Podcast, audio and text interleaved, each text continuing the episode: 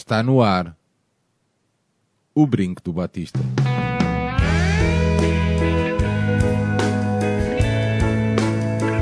Que viva o Vitor Batista!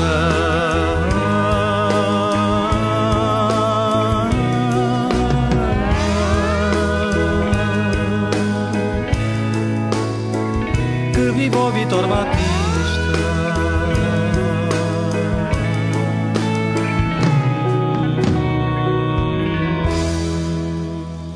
Bem-vindos a este 70 O Brinco do Batista, um podcast do projeto Benfica Independente. Benfica Independente que está no, tem o seu site em www.benficaindependente.com. Estamos também presentes no Patreon, em patreon SLB Independente, com duas metas de apoio. Estamos também na comunidade Discord, um fórum aberto a todos os benfiquistas. Gravamos este episódio nas vésperas do aniversário do nosso clube, nosso, dos quatro, porque hoje somos os quatro benfiquistas. João Tibério, olá meu amigo, bem-vindo. Alô, bem-vindo, bem-vindo. É isso, é sempre bom quando estamos rodeados de benfiquistas. Nosso pequeno Estádio da Luz. Ou se calhar Estádio das Amoreiras, ou se calhar, bom, vamos ver que hoje cheira-me que vamos fazer uma viagem na história. Ah, espero que seja uma boa história, João. Ahm, É, é a melhor história. João, não te esqueceste de apontar nada lá no alinhamento, pois não? Não, porquê? Então, Não? Só, só perguntar. não. Achas que eu esqueci-me de alguém? Não, claro que não. João, ah, por norma trago sempre uma pergunta. Desta vez ahm, quero falar contigo sobre uma questão que estávamos a falar em off, uma, é meio diferente também pela questão do episódio. Ahm, nós partilhamos muitas vezes que existe uma crise no nosso clube, uma crise de identidade, seja o que for isso, o que isso quiser dizer. Ahm, nós todos sentimos falta de, de estar presentes no estádio, mas é verdade que, principalmente nas redes sociais, as opiniões extremadas de muitos dos benfiquistas têm criado aqui uma grande, grande crise, lá está, de identidade. João, como é que tu olhas para isto tudo também? Em vésperas de aniversário é bom fazermos este, esta reflexão. Sim, acho que estamos obrigados a fazer alguma, se calhar até uma meia-culpa nisto. Ou seja, é fácil nós, no calor do momento, at- e sobretudo quando temos vezes com as redes sociais, que é mais fácil ainda, atacarmos, atacarmos, não estou a chegar e nada desculpa as pessoas que vão insultar e ameaçar os jogadores ou, ou- ou a estrutura, mas é mais fácil perdermos um controle e acharmos que está tudo mal. Falámos aqui em off exatamente que, que época eh, parece pior também por uma questão de gestão de expectativas. Ah, nós tínhamos muita fé, muita esperança neste ano e, e está a ser um, um choque de realidade duro. E a impossibilidade de irmos apoiar a equipa também é outro dos problemas. Daí que depois seja mais fácil canalizar aquele discurso mais agressivo via redes sociais. Há um brinco antigo em que uma vez eu dizia que sentia que os adeptos, e na altura foi mal entendido, que os adeptos não marcam golos, Acho que, apesar de tudo, continua a ter que ser a, a qualidade técnica dos jogadores e o treino que faz a diferença. Mas acho que, se calhar, o último ano prova-nos que hum, nós não marcamos golo, mas, se calhar, empurramos a, a bola com um pouco mais de força. Porque nós, adeptos, fazemos falta. Nós, os, que vão ao estádio cá, os que enchem os estádios pelo país, hum, tudo isto. E, e junto-lhe outra questão que é até que ponto a falta que nos faz estarmos juntos antes e depois do estádio também não ajudaria a mandarmos fora alguma da, da raiva que temos pelo- perante o que estamos a sentir. Ares, olá meu amigo, bem-vindo. Olá, olá, sim. Ahm, no seguimento disto que o João estava a dizer, e, e temos a- a falado muitas vezes também do aspecto mental, ahm, já trouxemos este assunto mais que uma vez aqui ao brinco. Ahm, quão importante ou quanta falta nos faz a nós a presença também diária no estádio, diária ou, ou no, dia a dia do clube, ou seja, ir ao estádio, as relotes. Achas que, as achas que isto hum, pode andar aqui de mãos dadas? Sentes falta também eh, de ir ao estádio? Sim, sim, sim. E completando o que o João disse, e bem, pá, eu, pá, e aqui estamos aqui a falar muito do futebol, porque o futebol é mesmo a real mola do clube, não é? E, e eu, pelo menos, eu sinto muito a minha relação em termos de idas ao estádio há muito esta, bi, esta bidirecionalidade, ou seja, eu na bancada e eles ali no campo. E, há, e eu creio que, como eu, há muitos que sentem que aqueles, aqueles 11 rapazes que estão ali em campo são, são uma extensão nossa, não é? E, e vice-versa. E eu acho que essa que está a haver falta dessa dessa retroalimentação, diga, diga, digamos assim, em termos de, de, energia, não é? E conforme o João aqui disse, isso pode não, não dar tipo, para, para vencer jogos, não é? Porque a qualidade técnica e tática e as influências do, do, do jogo eh, é que, é que realmente influem nessa questão. Mas, mas sentimos to, to, todos esse, esse peso ou essa força extra que falta, não é? e sentimos que, que não é normal no último ano e se formos olhar a, a, a, resultados, em especial até mesmo até fora de casa até um, se, for, tipo, se formos a quantificar o número de jogos um número de empates que, que, muito provavelmente seriam, seriam vitórias eu tenho a certeza, aliás, que, é, que esses empates ou essas derrotas seriam vitórias se houvesse o 12 jogador lá, não é? E, mas a minha questão aqui, se me permites, Sérgio, também, é um pouco também a questão, é, um, é uma questão que eu aqui já abordei num, num texto que eu, que eu até escrevi na, no, no, no no Benfica Independente, que era sobre a própria relação do, do, do, do, do próprio associado com o próprio clube, não é? E, e, a gente estávamos aqui a falar aqui em off. Eu creio que, que esta pandemia veio, veio destapar e veio e veio exacerbar algo que estava, que estava algo, algo que estava camuflado, eu acho, em que a própria natureza, essa essa relação, eu creio que está um pouco quebrada, dig, dig, digamos assim. E isso, isso, e isso, ao contrário do que muita gente pensa, não é culpa de direção A, B ou C, atenção. Eu creio que é mesmo fruto tipo, de, uma, de, uma, de uma gestão desportiva que é muito que tem, que tem um que é muito anglo-saxónica, digamos assim, que é muito empresarial e o, e o Benfica, por norma, sempre foi um clube em que os sócios e essa, e essa diversidade da sua massa adepta uh, era uma grande força motriz. E, e o que nos últimos anos se sente é que a própria voz dos sócios, digamos assim, não é muito sentida, digamos assim. E isso é visível em, em, em, em, Assembleias Gerais, digamos assim, ou em outros, em outros atos, em que parece que já existe um guião já pré-feito. Atenção. E mais uma vez eu volto a dizer, não é culpa de direção A, B ou C, não me interpretem isto mal, mas é, mas eu creio que é, uma, que é uma consequência, é uma consequência do próprio futebol de se ter também tornado uma, uma indústria, não é? Tipo, em especial da década de 90 em diante. Um, e creio que eu temo, aliás, que, que esta pandemia e a sociedade será uma sociedade diferente e com isso também o futebol e o nosso clube também será uma coisa diferente. E eu espero que, e conforme o Sérgio estava, estava, estava aqui a dizer, o, o, o vulcão da luz volta quando é necessário, não é? Ou seja, aquele fervor do benfiquista vai, irá, irá, irá estar sempre presente. Eu, eu também, assim, eu também espero isso mas temo que, que as coisas possam demorar um pouco até, até que isso aconteça. Muito bem, João, muito bem, Aires. Avançando então para o nosso episódio. O nosso convidado deste 70 uh, o Brinco do Batista, é o João Tomás, é licenciado em Informática e Gestão de Empresas e é sócio número 6460 do Sport Lisboa e Benfica. Cronista no jornal O Benfica, colaborador ocasional da revista Volta ao Mundo, comentador na BTV, já publicou em autoria os livros 110 Histórias à Benfica, Plantel Glorioso, Assim se fez Glorioso, o livro do Tri, 115 anos gloriosos e Deixem-nos sonhar. É autor da biografia do basquetebolista Carlos de Lisboa. Cheira bem, cheira a Lisboa. Organizou e participou na antologia de contos A Mística em Prosa, Contos Benfiquistas. João, bem-vindo. Obrigado por teres aceito o nosso convite.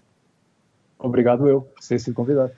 João, uh, é sempre um prazer estar à conversa contigo. Uh, é mais fácil investigar e escrever sobre o Benfica ou rever uma final perdida?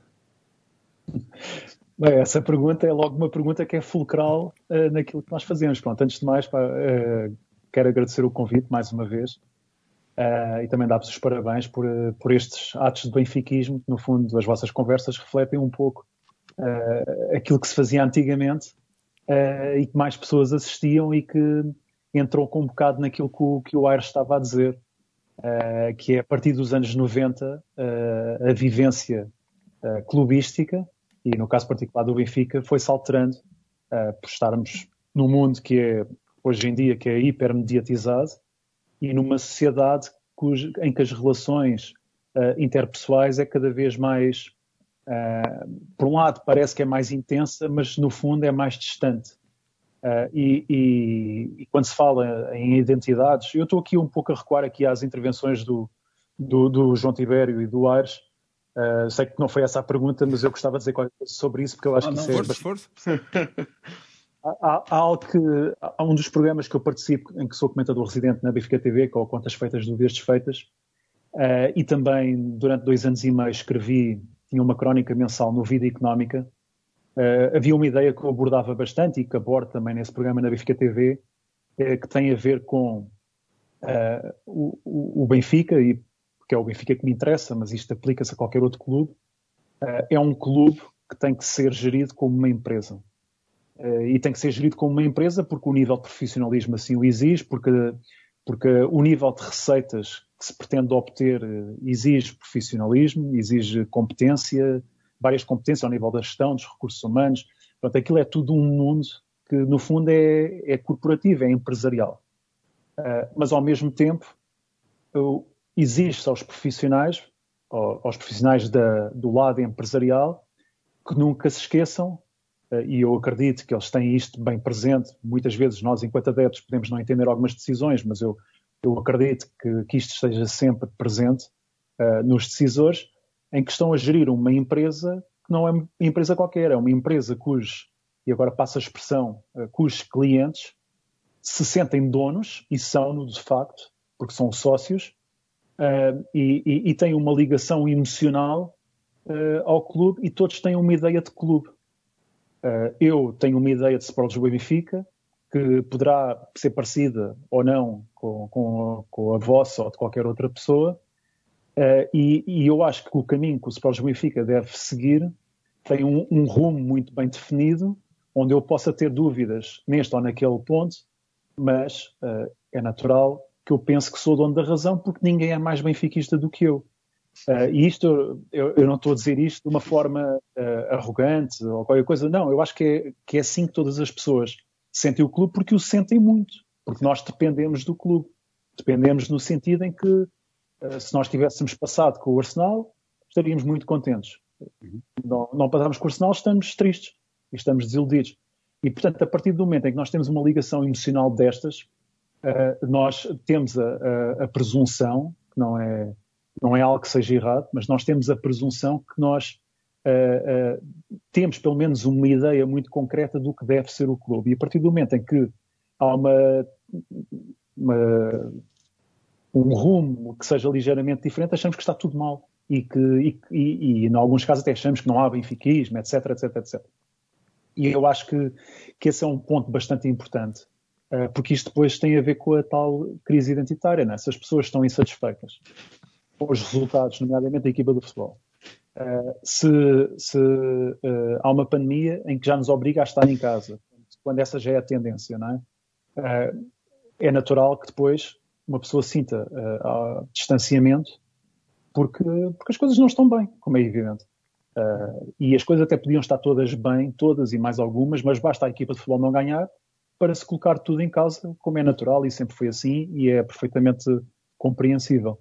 Depois, há uma segunda parte desta questão que eu gostava também de dar a minha opinião, que é, uh, uh, que é uh, acho que há muita tendência das pessoas para ter uma imagem do Benfica mitificado, como se o Benfica nunca tivesse tido problemas na sua história, como se nunca tivesse tido períodos de resultados adversos ou como se nunca tivesse tido períodos em que as pessoas uh, viviam o clube uh, mais ou menos aproximadamente.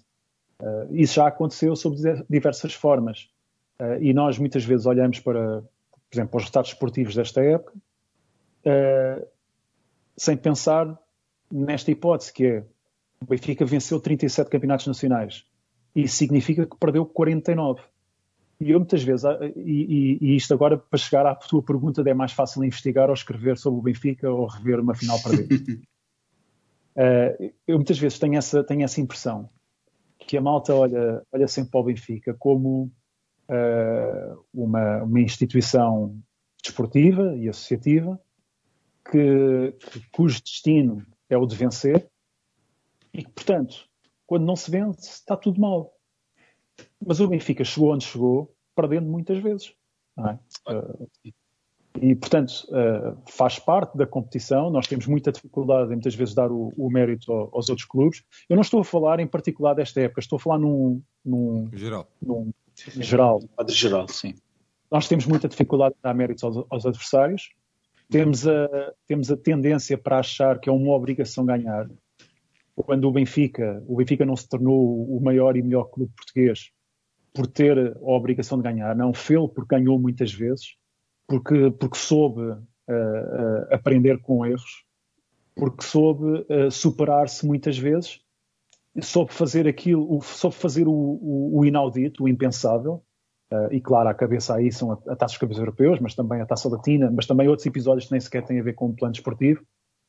E, portanto, tudo isto é, é, é, é, é difícil de lidar no presente porque nós não conseguimos uh, dissociar uh, a espuma dos dias daquilo que nós sentimos em determinado momento, mas num plano geral, pouco interessa, uh, eu não quero ser mal interpretado com isto, mas pouco interessa o resultado no momento, interessa é no, no olhar para um, um, período de tempo largo e perceber o clube está bem ou está mal. O clube uh, pode estar melhor em que aspectos? Ou, ou piorar? Esperemos que não, não é? Ou quais é que são os riscos? Portanto, há sempre assim uma, uma visão que eu acho que deve ser global e que no momento, quando nós, eh, se formos de repente, ou, sei lá, ou ser benfiquista, vamos a um tópico qualquer, uma discussão sobre um assunto qualquer, um jogador de ténis de mesa, não é? Uhum. Uh, se calhar naquele momento pouco interessa se aquele jogador de ténis de mesa perdeu ou ganhou, interessa é o que ele já ofereceu ao clube, não é? A dedicação e os triunfos. O ténis de mesa é um mau exemplo porque nós não temos ganho nada. mas, mas, vocês percebem o que quer dizer. Sim, sim, isto, isto, não invalida que, que, não, que, não, seja perfeitamente legítimo que, que nós fiquemos chateados com, com, a forma como as coisas correm em determinado momento. Uh, eu acho é que eu, eu, no outro dia estava a ver, eu também estou a pensar ao mesmo tempo numa coisa que foi eu no outro dia houve recentemente num, num podcast que o Felipe Inglês participa. Uh, não sei se tem a ver convosco. Sim, sim, sim. Eu Benfica FM, sim.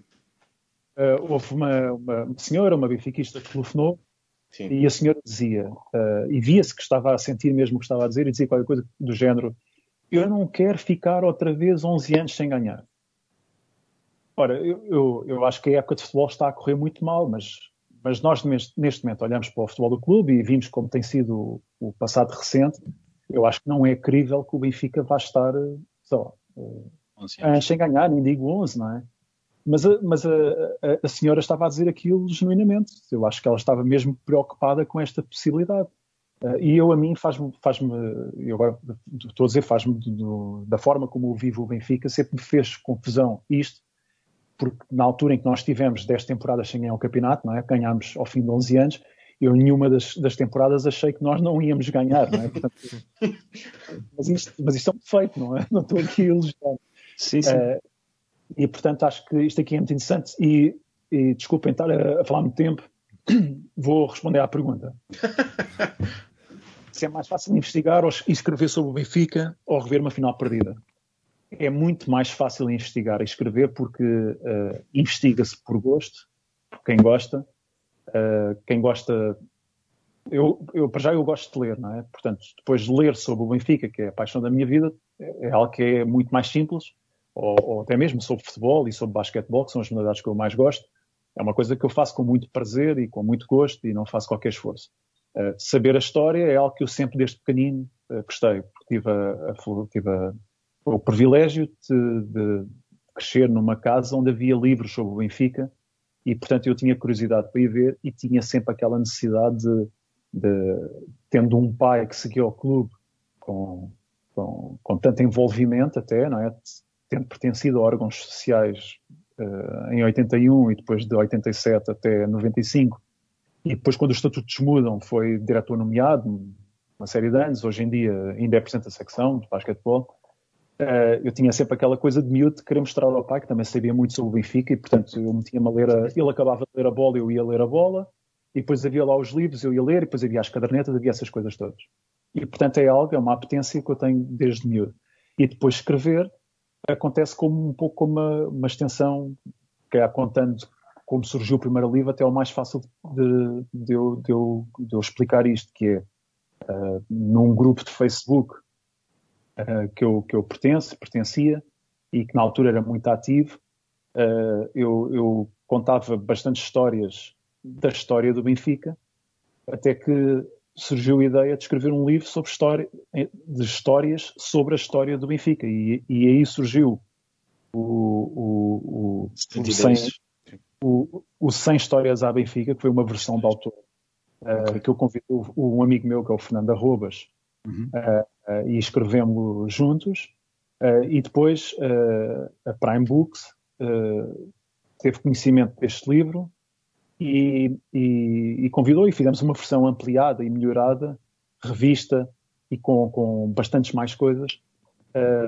foi o 110 Histórias à Benfica, mas isto nasceu da, é um pouco como, como vocês, se calhar, aqui, não é? Vocês gostam de falar do Benfica, gostam de dar a, a vossa opinião, uh, e decidiram fazer isto aqui online. E, entretanto, vai crescendo e depois já tem, tem várias, várias coisas. Portanto, isso, isso acaba por ser, a partir do momento em que escrevi o primeiro livro, uh, houve, houve, alguém que me sugeriu, um, um amigo, um pai de um, do antigo jogador do Benfica, de basquetebol, que é, o, que é o Arthur Castela, portanto, o pai dele, o Jorge Castela, deu uma ideia de escrever um, um, livro sobre o Carlos de Lisboa. Eh, e ao mesmo tempo já estava a escrever eh, o plantel glorioso com o Fernando Arrobas, e portanto depois umas coisas vêm atrás das outras, depois entretanto fui convidado para a Benfica TV, uh, pronto, e umas coisas depois vêm atrás das outras. E, e portanto, investigar, escrever sobre o Benfica é, é, é paixão pura, é, uhum. é, é, uma expressão do meu benfiquismo, porque escrever uh, obriga-me também a sistematizar uh, uh, a forma como eu aprofundo conhecimentos sobre a história do Benfica, que é algo que eu, que eu adoro saber uh, e muitas vezes, às vezes, fico na dúvida se isto também é aplicável ao futebol. Às vezes, fico às vezes na dúvida se até gosto mais de ler uh, sobre a história do que propriamente ver jogos. Eu às vezes tenho essa dúvida. e isto acontece muito com o futebol, porque uh, vocês não imaginam o gosto que me dá, sei lá, um livro sobre o Brian Clough.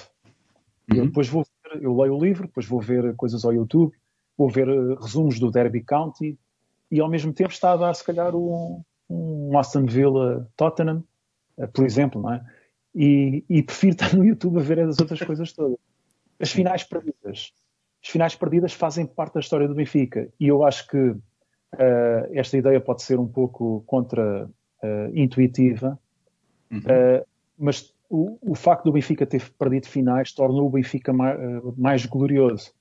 Uh, eu não, eu não, o Sérgio e o Aires eu não, não, sei bem, mas o João Tibério, nós já tivemos, já tivemos, uma conversa sobre isto. Eu sei que tu tens muitos livros de futebol e, e lês, e até organizados. Também, eles também, sim. Ah, vocês também, ok, ótimo. Uh, eu já perdi a conta às vezes que o, que o Benfica é mencionado, é mencionado nos feitos de outrem. Uhum. E isto à partida poderia ser um pouco frustrante, não é? Que é... Porque estávamos no lado errado da história, não é? Exatamente.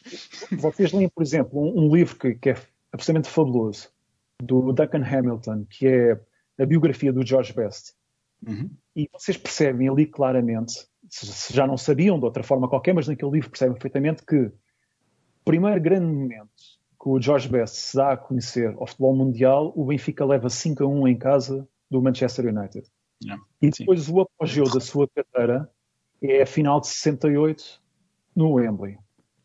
Se vocês depois forem para o Fever Pitch, o Nick Hornby começa a gostar de futebol ao ver a final Manchester United-Benfica. E depois está a sair de casa, aí vai lá, ganhámos, termina a ir para o, o Arsenal Benfica, ganhámos 3-1 em 91. Mas isto depois multiplica-se por uma série de livros, não é? Sim, sim. Uh, vocês, pronto, acho que, acho que já fiz aqui o sim, meu ponto, não precisa ter muito mais. Sim, sim. Só significa uma coisa. Olha, já agora o Brian Klaus, um dos episódios sempre mencionado é quando ele manda alagar o relevado por causa do derby contra o Benfica. Okay. Perdemos, perdemos 3-0. Mas estas referências significam uma coisa que eu acho que é bastante importante, que é o Benfica é, é um nome de tal forma mítico e respeitado que faz com que vitórias ao Benfica sejam feitas. Não é a mesma coisa ganhar ao Benfica que ganhar ao Alavés. Ao Alavés uhum. qualquer um ganha. E, portanto, eh, eu quando vejo uma final perdida, eh, não sei se já fizeram isto, se forem ver a final de 63, por exemplo, o Milan-Benfica. Uhum. Nós estamos a 1 a 0 e sofremos uh, o gol do empate com o Humberto Fernandes escorrega na linha de meio campo, era o defesa central, escorrega e o, se não me engano, o Altafini, Altafini leva e marca o gol isolado. E nós pensamos como é que é possível ganhar 1 a 0, como é que a equipa estava tão adiantada, ainda cima no futebol daquele tempo, que não era assim uhum. tão Sim, sim. Muito, custa muito ver o Eusébio mandar uma bola oposta nesse jogo. Eu fico mesmo, fico mesmo frustrado e não estou a dizer isto por dizer, não gosto, não, começo a imaginar que quando escrevo o, o 115 anos gloriosos, em vez de ser o Benfica bicampeão europeu, era o Benfica tricampeão europeu. Sim. E, e custa-me mesmo, custa-me mesmo ver o, o Jorge Bessa dar cabo de nós no prolongamento do, da final de 68 uh, e por aí fora. Já não falo daquelas que nós vivemos, não é? Que eu tive a, a felicidade, embora tenhamos perdido, de ir a três finais europeias custa-me bastante, mas reconheço que fazem parte da história e sim é muito mais fácil de investigar e escrever sobre o Benfica do que ver essas finais. E peço desculpa pela. Não, não. Faz. Portanto, entrando na história do Benfica, uh, vamos tentar aqui, em, em, dia de aniversário, tentar fazer uma passagem pela, pela história, pelas figuras dos presidentes nos primeiros 100 anos. Um, eu diria que qualquer benfiquista conhece a data de 28 de fevereiro de 1904. Aquele domingo ficará para sempre marcado como o princípio da nossa história. Agora a questão é, se chegarmos aonde chegamos hoje, acaba por ser uma improbabilidade, atendendo a todas as dificuldades que tivemos ao longo dos anos, dando razão àquela questão do o Benfica teve muitos momentos complicados ao longo dos anos, onde podia não ter sobrevivido. Eu acho que essa resposta a resposta, se for sim ou não, é óbvia. Sim, é uma enorme probabilidade. Até porque, uh, se, se, vocês repararem bem, sendo o Benfica o maior clube português, logo isso já, já o torna raro. Uh, é o único, não é? Só há só um que é o maior. E, portanto, isso torna é uma improbabilidade. Uh, depois, o, o Sport Lisboa teve imensas dificuldades, uhum. mesmo comparativamente com, com outros grupos, uh, que existiam na altura, já para não falar, por exemplo, do Sporting, que é um caso à parte, que era uma iniciativa de, de alguém que tinha dinheiro e que gostava de futebol, mas o Benfica teve algo desde o início que, que fazia antever que podia ser mais qualquer coisa.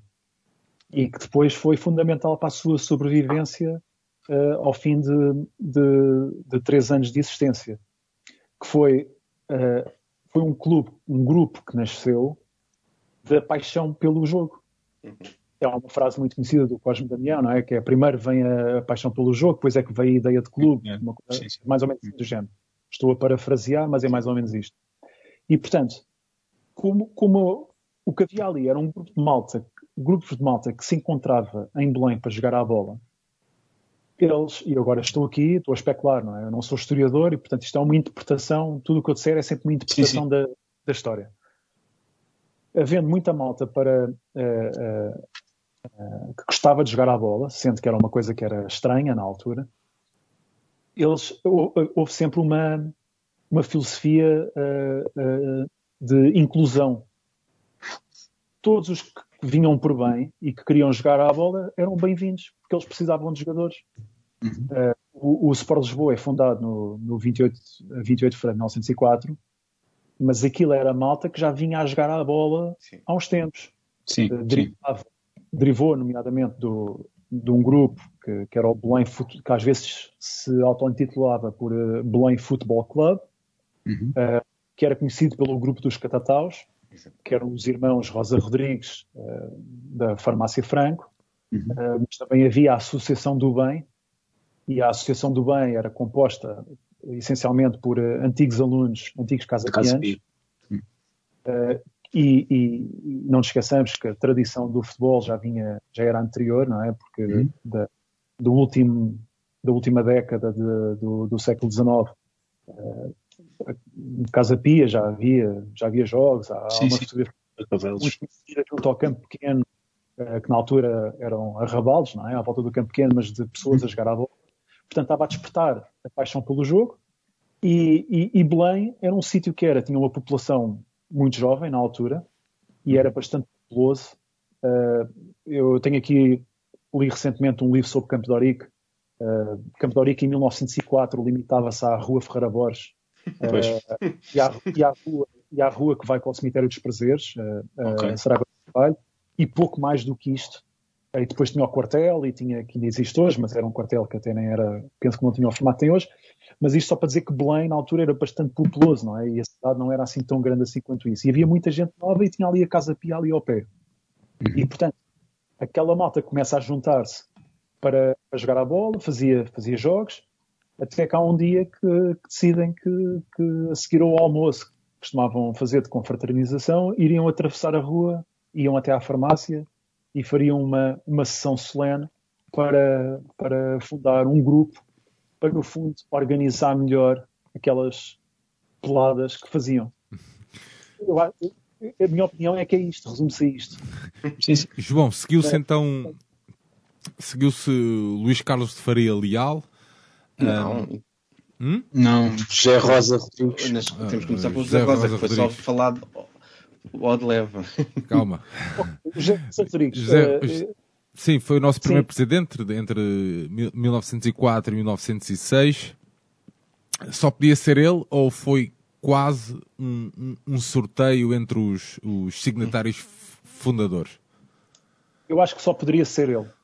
Uh, o, porque porque uh, os catataus, é? os irmãos Rosa Rodrigues, no fundo, foram, foram grandes impulsionadores desta ideia de haver uh, de haver um clube. A ideia é atribuída ao Manuel Gourlade uh, e, portanto... Mas qual era, se me permites, qual era, qual era o intuito de haver essa maior organização, dado que eram, pronto, tu aqui já referiste que era, um, que era uma conjunção de dois grupos que se reuniam nas, nas, na zona de Belém tipo, para jogarem à bola, digamos assim. Um, isso era porque também estavam a aparecer outros clubes e desejavam entrar em algum quadro com, com, competitivo? Qual foi a, a, real razão? Se é que se sabe.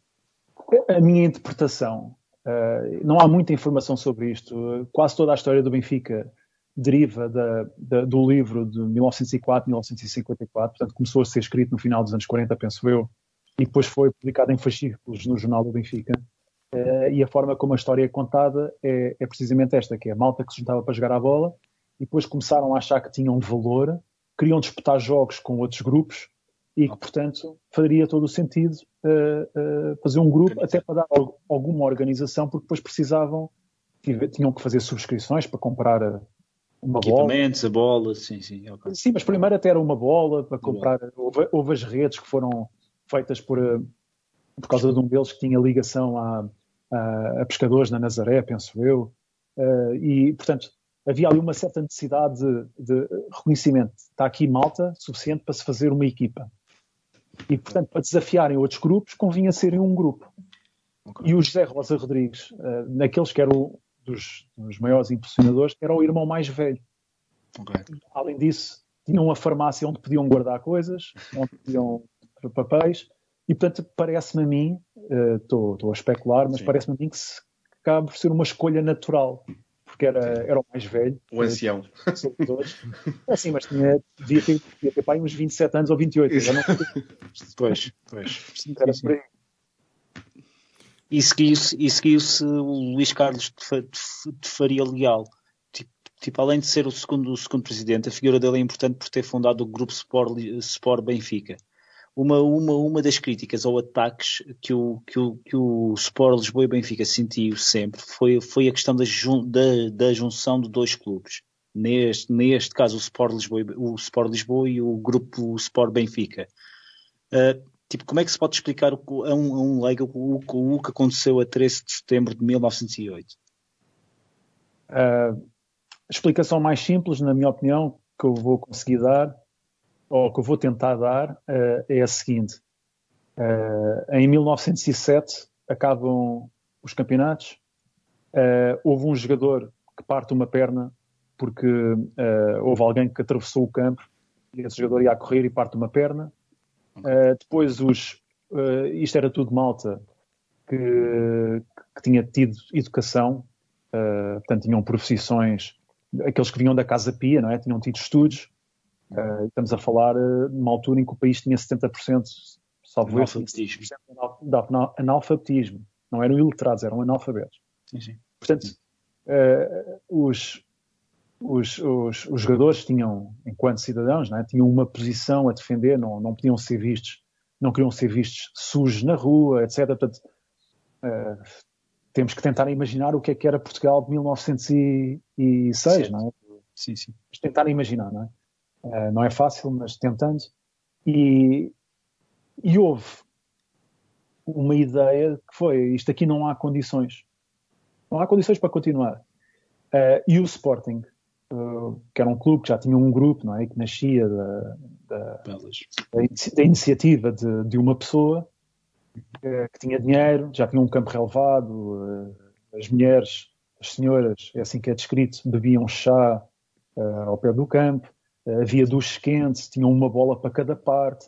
Uh, no fundo, aliciou vários jogadores para se juntarem àquele grupo.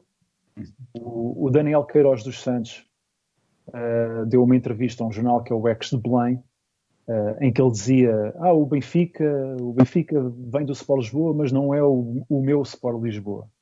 Ele foi um dos que foi para o Sporting e foi daqueles que foi convencido que o grupo uh, iria extinguir a sua atividade. Só que quando aqueles jogadores da primeira equipa saem, e depois ainda houve outro que emigrou, uh, o Mora, o guarda-redes, e emigrou para a Argentina.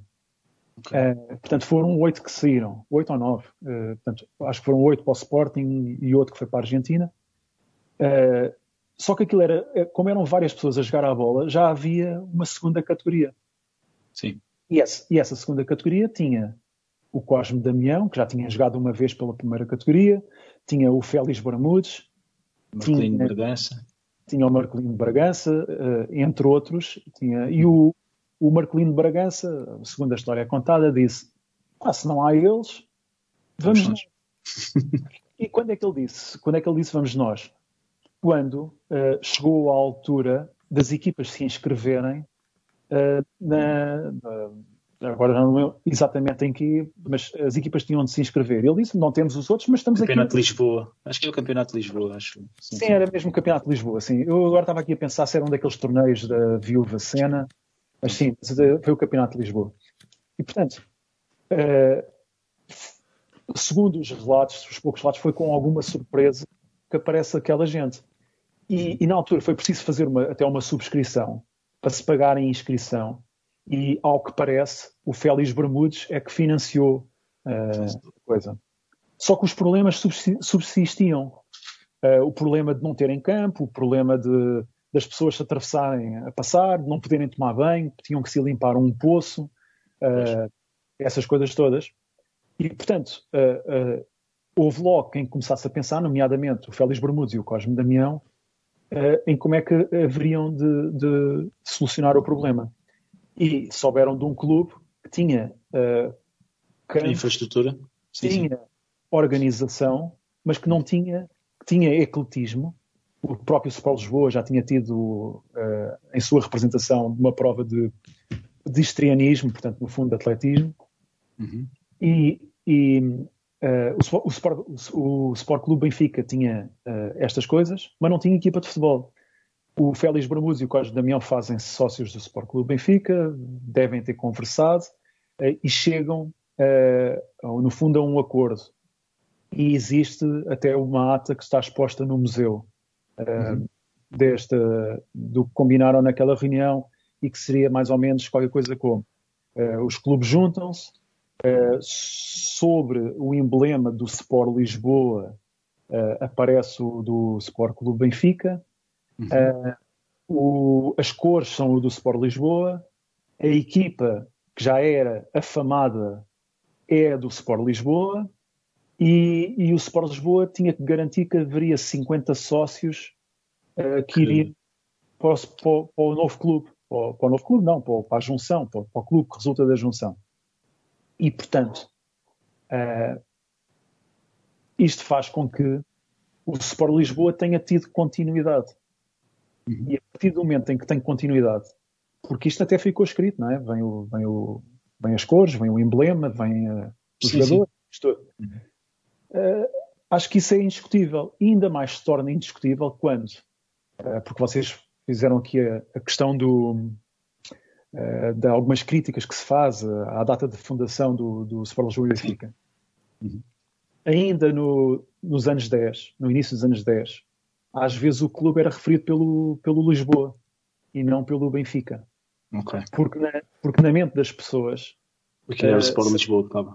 Sabia-se que aquilo era o Sport Lisboa que tinha, por acaso, juntado-se a um clube em Benfica para ter melhores instalações e para ter, para ter, pronto, para ter isso. E depois, mais significativo do que isso, é que uh, ao longo desses anos o aniversário do clube foi sempre celebrado. Uh, uh, 28. Não digo, não digo celebrado porque as festas podiam ser em dias diferentes, mas foi sempre considerado o 28 de fevereiro de 1904.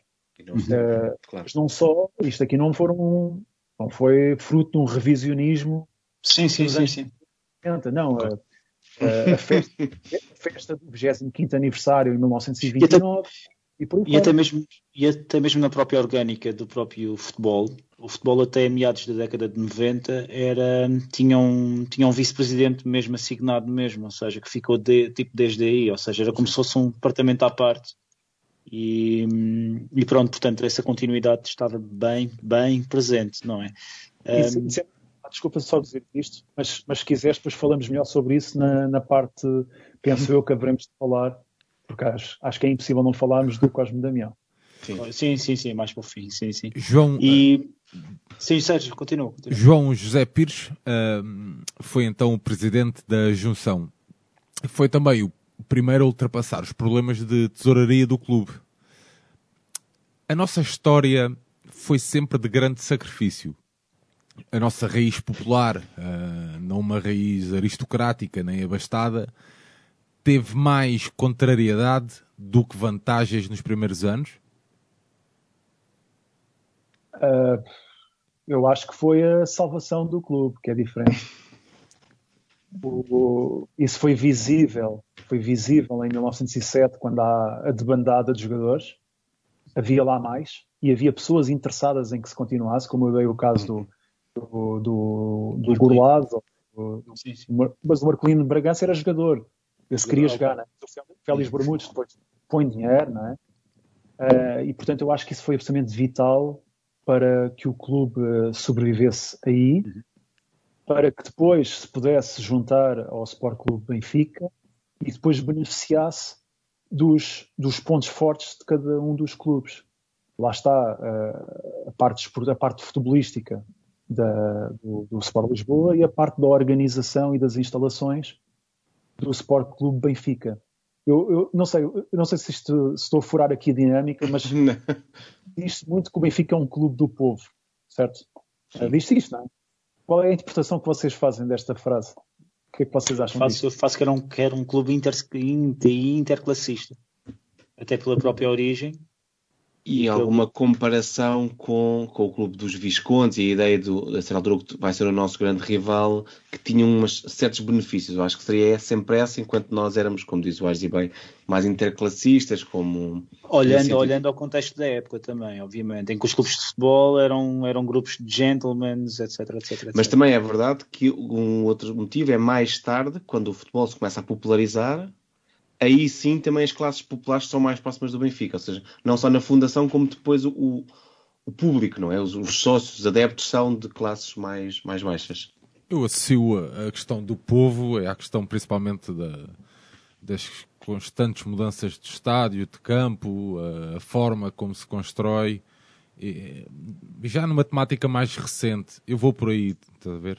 Acho que é o povo que, que, que conseguiu uh, elevar o clube. Uh, quando, quando falo em povo é um bocado por aí, João. E agora o João vai negar tudo e dizer que não tem. não, não, é, é, foi uma pergunta, não foi uma pergunta retórica. Eu queria mesmo ouvir a vossa opinião. Porque uh, eu acho que é totalmente acertado dizer-se que o Benfica é um clube popular, o mais popular. Mas isso não significa que fosse o clube apenas dos pobres ou que fosse o clube, uh, como diziam, que era a malta do, do garrafão, que era uma coisa que que, que nomeadamente sportinguistas diziam dos benfiquistas há, há 40 anos, que era a malta do garrafão. Uh, era sub, eu acho que o, o que diferencia o Benfica desde os seus primórdios, e hoje em dia já está tudo muito diluído, uh, foi precisamente o, o, uma coisa que eu disse há pouco, que é o caráter inclusivo, que é quem, quem viesse por bem, quem tivesse paixão pelo Benfica, quem pudesse ser sócio do Benfica, desde que tivesse um proponente, e que isso era, muito, era a maior parte das vezes era assinado de cruz, uhum. uh, poderia ser sócio dos esforços do Benfica. Se quisesse jogar, o, o Benfica criava várias equipas, portanto, uh, teve sempre um, uma, uma visão uh, eclética, considerou-se sempre um agente promotor do desporto e, e, aceitava toda a gente por bem. O Sporting é um caso totalmente diferente. O Sporting, durante muitos anos, vedava o acesso uh, ao associativismo. Uhum. Portanto, ser sócio do Sporting era uma coisa que era muito difícil nos primórdios. E isso ficava uma enorme diferença. Lá está porque é que se diz, diz ah, o Benfica, pronto, era um clube do povo, não era dos aristocratas e tal. Uh, se nós olharmos para muitas pessoas que estiveram envolvidas na, ao, ao, longo da vida no Benfica, nós vimos pessoas que são claramente uh, muitíssimo letradas, com importantes no, no Estado e na sociedade, uh, e portanto essas pessoas existiam. Uh, e, e, o Benfica, segundo um estudo, o, mais, o, estudo mais credível que houve até hoje sobre clubes de futebol, o Benfica tinha exatamente a mesma percentagem de adeptos nas classes mais uh, desfavorecidas como nas classes mais favorecidas, independentemente da idade, da, da região, Uh, é, é, sempre ali à volta de 55. É transversal, portanto. É, exatamente, é transversal. Isso Isto permite. Não... Diz, não, não, não, não, mas introduzindo já aqui a próxima pergunta, tipo, isso permite que o Félix Be, Be, Be, Bermudas tipo, seja um dos maiores nom, nom, nomes do clube. E aqui, e fazendo aqui um pequeno contexto, foi a pessoa que fundou, que fundou a Sociedade Portuguesa de, de Autores, ou a atual, a atual Sociedade Portuguesa de, de Autores, e, e, era, e foi um importante encenador e programador tipo teatral, etc, etc. Uh, tipo, toda a gente conhece o nome do Félix, mas o, o, o que é que o torna assim tão importante? Bem, desde logo, eh, aquilo que eu disse há pouco, de, de ter sido absolutamente fundamental na sobrevivência do Sport Lisboa e depois na junção com o Sport Clube Benfica. Depois foi alguém que, que, ao longo da história, ele foi, ele foi eleito três vezes presidente do, do Sport Lisboa Benfica. Numa delas não tomou posse porque, uh, agora está-me a faltar o termo, mas, mas até, até aos anos 90 uh, eh, as listas, votava-se nas listas e depois uh, apareciam os nomes todos e, as pessoas, e os sócios tinham direito a arriscar os nomes das pessoas que achavam que não queriam. E o nome dele foi na segunda, portanto, na segunda eleição, se não me engano, em 1946, Okay. Uh, ele ganhou, a lista dele ganhou, mas ele sentiu que o nome dele foi tantas vezes riscado que recusou-se a tomar posse. Uh, e, não, isto foi em 1930. Uh, eh, e depois voltou a ser presidente em 1946. Pois é, em 46, é isso, é isso, exatamente. É isto, é isto pronto. Eu penso que foi em 30. Uh, Perdoem-me se estiver aqui sim. a falhar aqui por um ou outro. Uh, e portanto sempre foi alguém muitíssimo respeitado, considerado pelo seu benfiquismo e sobretudo pela pela ação benfiquista. Vocês nem imaginam. Uh, eu acho que foi na RTP, na, nos, ar, nos, arquivos da RTP, uma vez dei com entrevista a Félix Bermudes. Okay. E a descrição era qualquer coisa assim do género. Uh, já, já, já com uh, avançado na idade, qualquer coisa assim do género. E eu fui ouvir aquilo muito entusiasmado para ver se ele ia dizer alguma coisa sobre o, sobre o Benfica. Uh, porque é alguém que é muitíssimo importante, que escreveu o, o que até hoje foi o, único hino oficial do, do Benfica, que depois foi censurado, o Avante pelo Benfica, uhum. uh, e que tem o verso que eu mais gosto ah, em todo. Desculpa? É o da Águia Altiva. O verso que eu mais gosto é o honrai agora os aços que não vos honraram okay, no passado. Okay, okay. Uh, para mim esse é o meu preferido.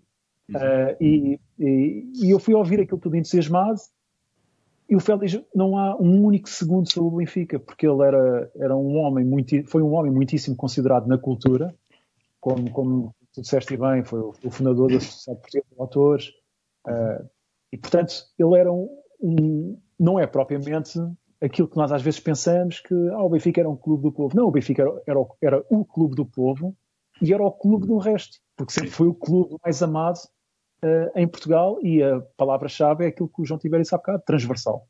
Uhum. Isso mesmo. Isso mesmo. E... Vem, vem Bento, estávamos aqui com passo de espera. Não, não, não, mas, por acaso pensei que fosse João a apanhar esta. Uh, Bento Mantua uh, rima com o Estádio das Amoreiras. Uh, o Benfica precisava de longevidade na presidência ou o país precisava do fim da guerra? João. talvez ambas sejam verdadeiras, mas eu julgo que a longevidade na presidência do Bento Mantua, que foram uh, oito mandatos, ou nove mandatos, salvo erro, na altura os mandatos eram de um ano, deveu-se a uma coisa que foi, uh, era o que o Cosme Damião queria. E aquilo que o Cosme Damião queria, as pessoas iam atrás. Okay. Porque o Cosme Damião não é, não é, não é que o Cosme Damião, uh, penso eu, não é? Estou, estou aqui a especular. Não é que o Cosme Damião fosse um, um iluminado que tudo o que dissesse as pessoas uh, baixavam, a, baixavam a cabeça e diziam amém. Eu acho que não tem a ver com isso e, e, e há relatos de várias discordâncias ao longo da história do Benfica e, e no período em que o Cosme Damião foi mais proeminente.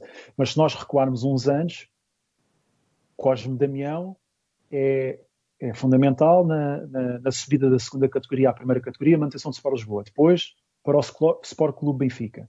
E quando há essa junção uh, ficou definido uma coisa que é, lá está, que era a organização do Sport Clube Benfica, o futebol do Sport Lisboa. E, portanto, quem mandava no futebol não era o presidente do Benfica, era o vice-presidente. Isso mesmo. Claro que uh, hoje em dia nós uh, temos uma visão muito. Uh, qual, é, qual é a expressão? Idílica? Idílica? Não. Não, não. É uma versão muito uh, uh, pessoalizada das coisas. Ok. Sim, sim. Uh, mas aquilo que, e portanto pode afetar a forma como nós tentemos, tentamos entender o que se passava na altura. Mas aquilo que transparece é que o Cosme Damião era, era sempre a pessoa que se chegava à frente para fazer tudo e mais alguma coisa.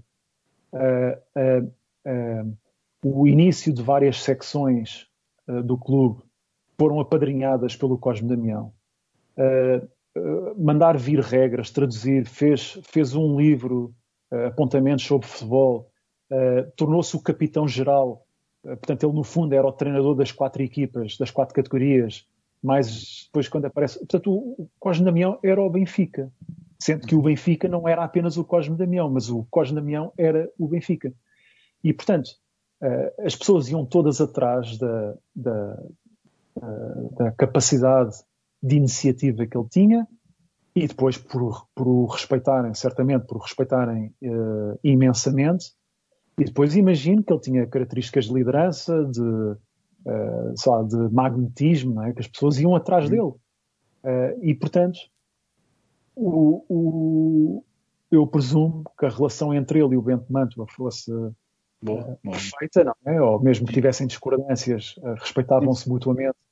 Uhum e muitíssimo, e que isso tenha sido uh, o que fez com que o Bento tanto este, estou aqui, estou a ser completamente não é? Não.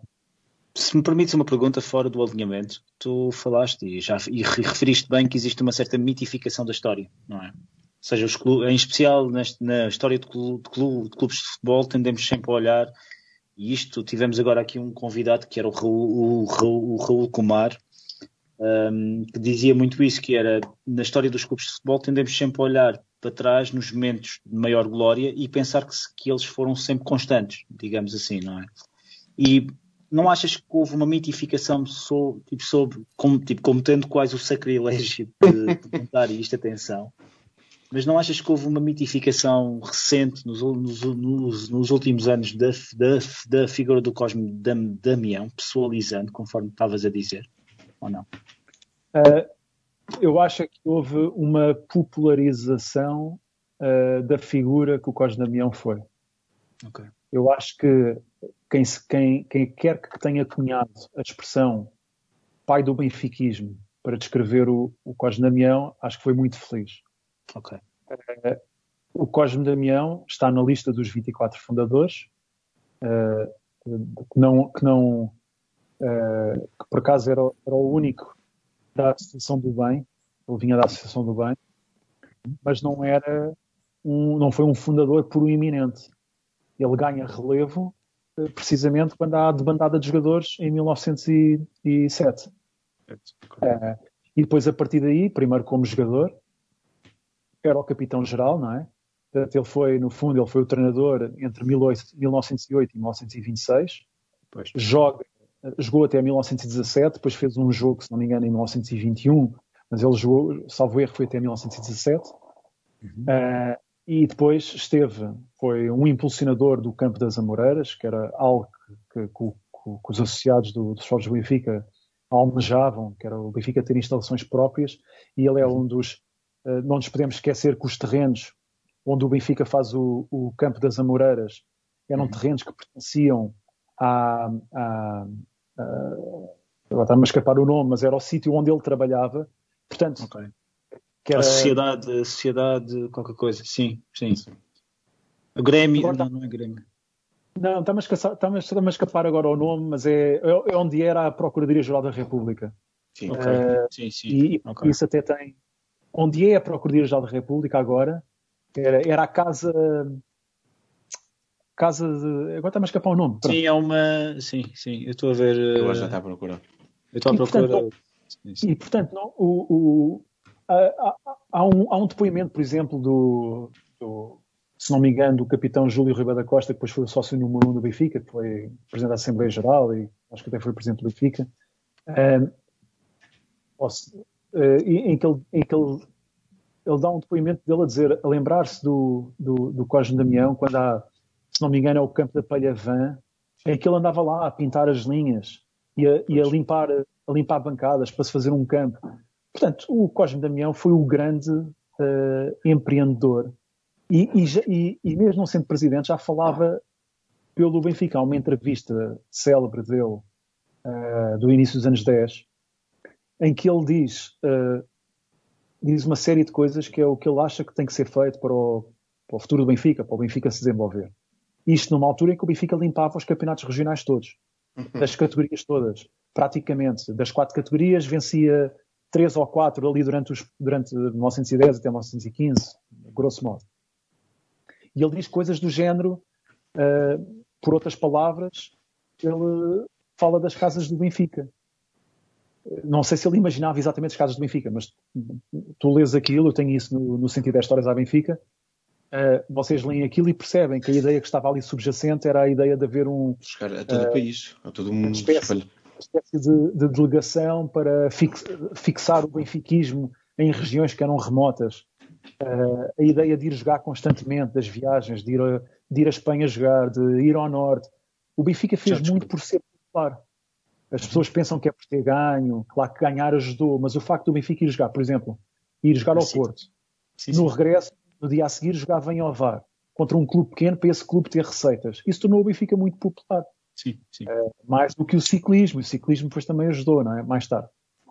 E, portanto, o Cosme Damião... Que era da casa é... de, de, de Palmela. Era administrador casa... da Casa de Palmela. Sim, exato, Casa de Palmela. Uh, eu acho muito honestamente que só há, uma, só há duas coisas que são uh, há três coisas que são mitificadas sobre o Cosme Damião. A primeira é quando as pessoas dizem o fundador do Benfica, como se ele tivesse sido a pessoa que tivesse fundado o Sport Lisboa, uh, e o resto foi tudo atrás. Isso não foi o caso. Uh, a outra foi que o Cosme Damião é uma figura tal que foi sempre amada do Benfica. Uh, e não foi. Tanto que, ou melhor, ele pode ter sido amado, mas no, a opinião dele não prevaleceu sempre. Não foi unânime, exato. Sim sim sim, sim, sim, sim, Em 1926. É, a saída dele em 1926 uh, é claramente havia, havia duas fações uh, oposicionistas, uma representada talvez pelo, pelo Ribeiro dos Reis, que é outra figura importantíssima no Benfica, uh, que estava descontente com, com, com o percurso desportivo. e a outra fação, talvez a pessoa mais proeminente, ou que veio a ser mais conhecida, se calhar, era o, era o Bugalho, o Joaquim Bugalho, que estava preocupado com a situação financeira. E aí preocupava-lhes, uh, o que é que lhes preocupava? Preocupava que o Cosme Damião era, era totalmente contra uh, o Benfica pagar passos dos jogadores. E isto fez com que na altura o Benfica uh, tenha deixado de ganhar. O, o, Bolonenses, o foi fundado, o, o Casa Pia Atlético Clube, é assim que 21, chama? sim, isso mesmo, sim, sim. O CAP, assim o Benfica perde duas das suas maiores fontes de recrutamento uh, de jogadores e não os contratava numa altura em que já havia clubes uh, a contratar. Uhum. Nós tivemos, por exemplo, a saída do, do, melhor jogador dos anos 10, o Artur José Pereira, que sai do Benfica para o Sporting não é? e foi, foi receber dinheiro para ir jogar para o Sporting. Uhum. Uh, e, portanto, o, havia pessoas que entendiam que deveria ser diferente porque achavam que o Benfica iria perder o comboio. E, e, no fundo, se o Benfica fosse como aquilo que o Cosme Damião achava que o Benfica deveria ser, era o CIF. Estar... É exatamente, estávamos a disputar que o CIF era o internacional. O CIF foi o primeiro sim. grande. Sim. Foi o primeiro grande rival do Benfica, era o internacional, antes do Sporting, não é? Sim. Uh, e, e, portanto, o terceiro mito é que, mas isto é, eu posso estar a ser muito abusivo na minha interpretação, é que terá seguido por humildade que o Cosme Damião não quis ser presidente do Benfica. Uh, num, num, minuto explica-se a história das eleições de 26. O, o, o Cosme Damião era candidato a vice-presidente pela lista do Bento Mantua uh, e foi colocado uh, à revelia como candidato a presidente da outra lista. Uhum. E depois a outra lista, quando ganha as eleições, uh, ele, ele não tomou posse recusou tomar posse. Uh, e até, até chegou a pedir admissão de sócio, que depois recuou, uh, e até veio a ser presidente da Assembleia Geral do clube em 1931, não me engano. Uhum. mas a minha interpretação é que ele, ele queria mandar. E o presidente do Benfica não mandava no futebol. Claro que era o presidente do Benfica, era a figura mais respeitada, era a figura mais importante, mas naquilo que eram as decisões do futebol, futebol. mandava quem tinha o pelour do o futebol. Vice-presidente, exato. Vice-presidente na altura. Yeah. E atenção que isto aqui é algo que uh, não foi assim com todos os presidentes, mas, por exemplo, quando o João Santos foi presidente, o Gaspar Ramos uh, mandava de facto no futebol. É okay. um, um, exemplo. Sim, sim. Houve outro ao longo da história. Avançando então um pouco na história, Augusto da Fonseca Júnior Uh, esteve entre 39 e 45, uh, ah, teve um mandato bastante complicado, também a situação do país complicada era, mas é um dos responsáveis pelo jornal do Benfica. Qual dirias que é o papel desse, do, do nosso jornal na nossa história? Posso, posso, posso dizer algumas coisas sobre o Augusto da Fonseca? Claro, claro, claro. É para isso que estás cá. Quando há aí propagandistas de meia tigela e, e, e candidatos a revisionistas dizem a, a, a, barbaridade por ser completamente desprovida de qualquer, qualquer facto e que o Benfica era clube do regime, está aqui um belo exemplo que o Benfica nunca poderia ser o clube do regime a partir do momento em que tem um presidente como o Augusto da Fonseca. O, o Augusto da Fonseca, uh, já depois de ter sido presidente do Benfica, é certo, mas toda a sua vida teve, teve, teve um papel interventivo na sociedade portuguesa e que não era uh, de acordo com os, o, que era defendido, defendido e implementado pelo Estado Novo. Uh, ele, ele, foi um grande apoiante e, e, e, e, colaborou nas eleições do. O Norton, apoiou o Norton de Matos. E isto, para muita gente, pode não querer dizer nada, mas estas são as eleições em que o Salazar uh, promete à oposição que, seriam, que as eleições seriam tão livres quanto a livre Inglaterra, uh, e eles, uh, perante isto, candidatam-se naqueles movimentos que havia na altura.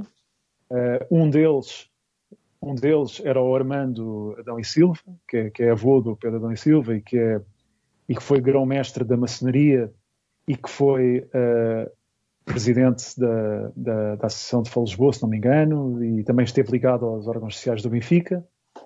Uh, ou, ou, quem também lá esteve nestes movimentos foi o Magalhães Godinho, que foi diretor do jornal do Benfica durante três anos. Como é que, expliquem-me, eu, eu, não, eu não peço às pessoas que não conhecem estas coisas para me explicarem, mas eu, mas eu gostaria de, que me explicassem, as pessoas que conhecem uh, estes episódios da história uh, recente de Portugal, como é que o Benfica poderia ser o clube do regime com pessoas destas, não é?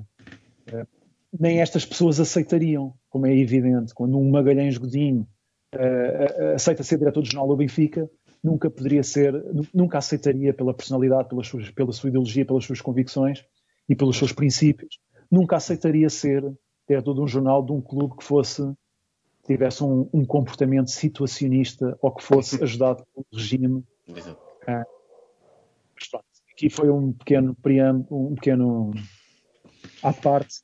E, eh, portanto... Uh, Augusto Fonseca uh, foi um presente importante na medida que o Campo das Amoreiras foi expropriado devido aos planos do, do, do, Ministério das Obras Públicas da Cultura, do, do Eduardo Pacheco, que era o ministro, em que ele, ele era alguém que, que, era, que tinha visão, que, que era visionário, que fazia os seus planos e era um pouco a Marquês de Pombal. É isto, é isto e faz-se. E depois tinha um regime político que lhe permitia fazer isto. Okay. E ele define que, que, que, que, a autoestrada iria ser feita, o traçado da autoestrada passaria por onde era um, as Amoreiras. As Amoreiras. Uhum. Uh, se vocês virem fotografias do Campo das Amoreiras e conhecerem uhum. aquela zona, quando se vai de Campo de Orique para, para a autoestrada, passa-se por um viaduto e quando se, quando se está a fazer esse viaduto, a fazer a curva para ir para Duarte Pacheco, uhum. vê-se um campanário do aqueduto. Acho que é okay. campanário que se chama. É? Sim, um arco. Sim, é, sim. É. Não é arco, não é arco, é aquele que parece uma torre. Acho que é, é campanário. Uh, esse campanário vê-se nas fotografias do Campo das Amoreiras, que estava no canto, uh, okay. por trás da de canto, da, da bancada, do, do, lado direito. Quem está a ver essas fotografias em que se vê a fachada de Campo de que ainda é mais ou menos parecida, porque a rua de Campo de Orique não mudou assim tanto. Está mais ou menos no, no atual sítio do Liceu Francês, não é? Mais ou menos o campo. Não é, O campo não, não, é mais ou menos, é completamente é lá. Completamente mesmo lá. Completamente lá. Uh, e, e, e, portanto, o, o, o, campo é expropriado. O Benfica recebeu, ia receber uma indenização da Câmara de 600 contos. Depois o Benfica disse que isso era pouco e recebeu 800 contos.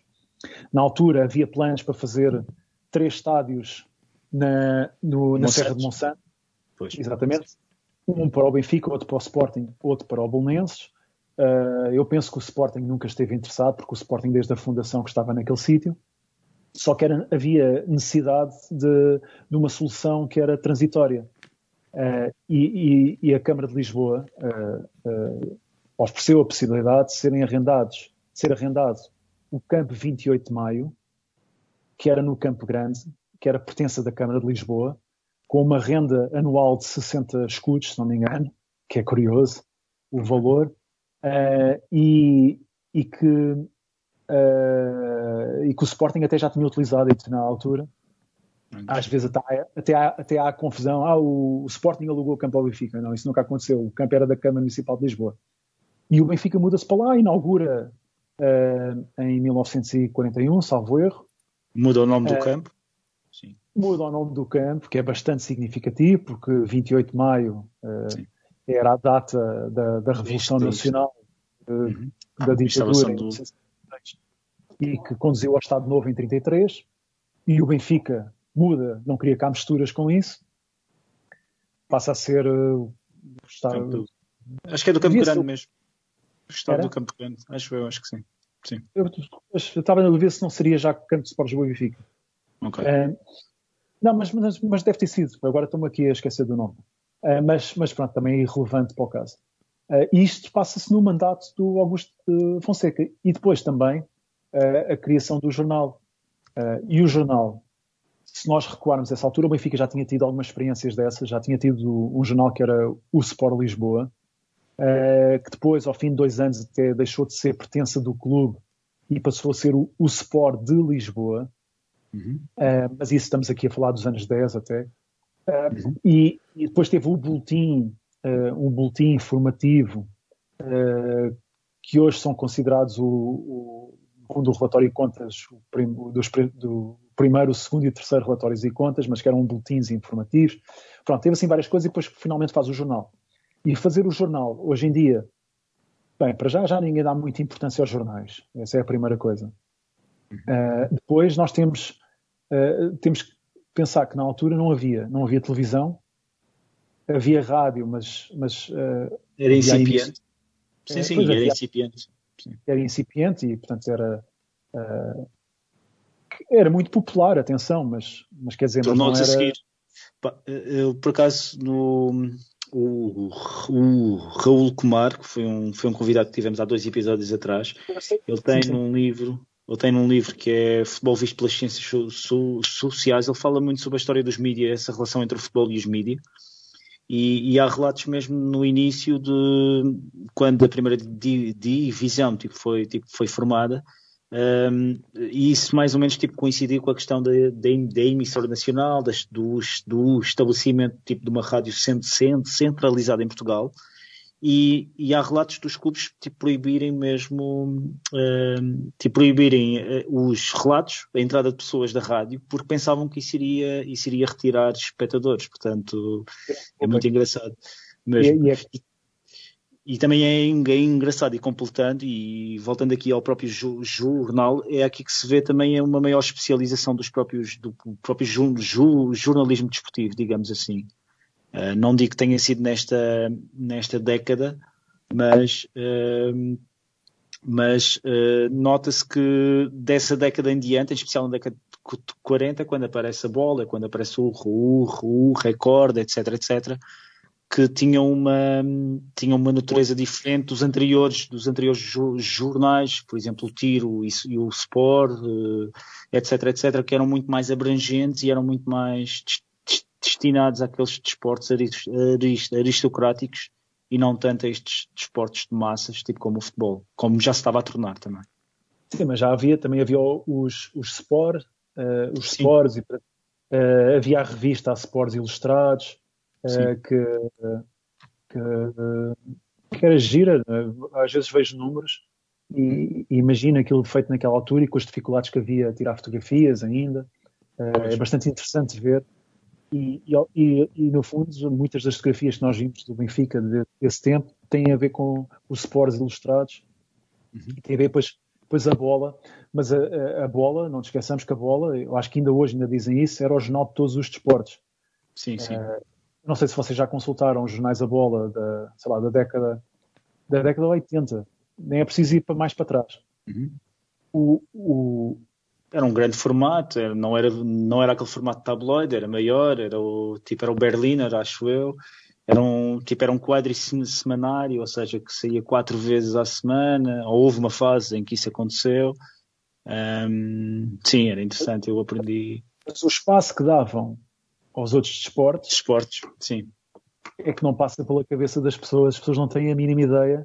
Uh, quem nunca viu fica, fica mesmo aparvalhado se vir porque é realmente pois. impressionante. Uh, e isso não era só na bola, não é? O, se forem ver os jornais do Diário de Lisboa que estão na funda, no site da Fundação Mário Soares, sim, que é uma grande pesquisa para mim e agradeço à, à sim, Fundação sim. Mário Soares. Porque, porque isso está público, pronto, qualquer pessoa pode fazer a pesquisa. É, vocês veem lá coisas de alterofilismo e coisas assim do género, não é? Hoje em dia é impensável. E o Jornal do Benfica, o que é que aparece? Aparece como a primeira linha de defesa do Benfica. Ok. Aquela ideia, há pouco falei da, das mitificações que se fazem, em que nós olhamos para, para o clube. Uh, há algumas verdades, não é? Que há muita gente que tem como absolutas e que não correspondem bem à verdade, coisas do género. Uh, ah, o Benfica só interessa ao Benfica, não interessa aos outros. Sim. Uhum. Mas, por exemplo, uh, eu lembro de ver durante, salvo erro, oito números consecutivos, o Paulino Gomes Júnior, quando era uh, diretor do Jornal Benfica, e o Paulino Gomes Júnior foi quem escreveu a. A marcha, a marcha não, um, o hino que a gente considera. Sim, sim, que a gente considera, sim.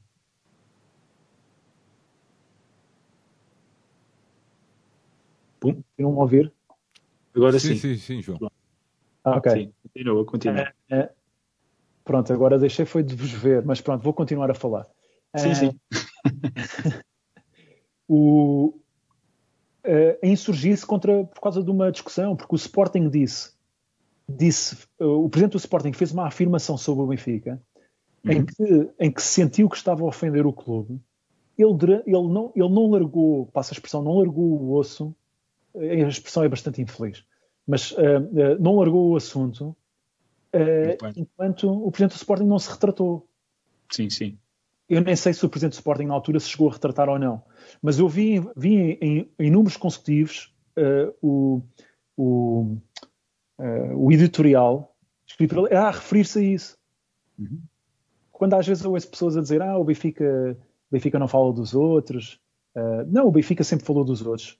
Dava okay. os parabéns aos outros quando ganhavam uhum. e insurgia-se.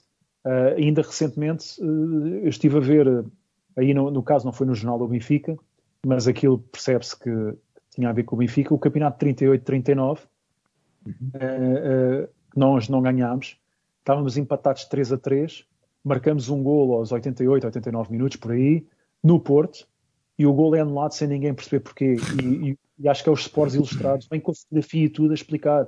Uh, o Guilherme Espírito Santo estava uh, à distância do guarda-redes, que era o Soares dos Reis, e depois o gol que marca é o Feliciano Barbosa, que não se vê na fotografia, que está do outro lado, e explicam aquilo tudo.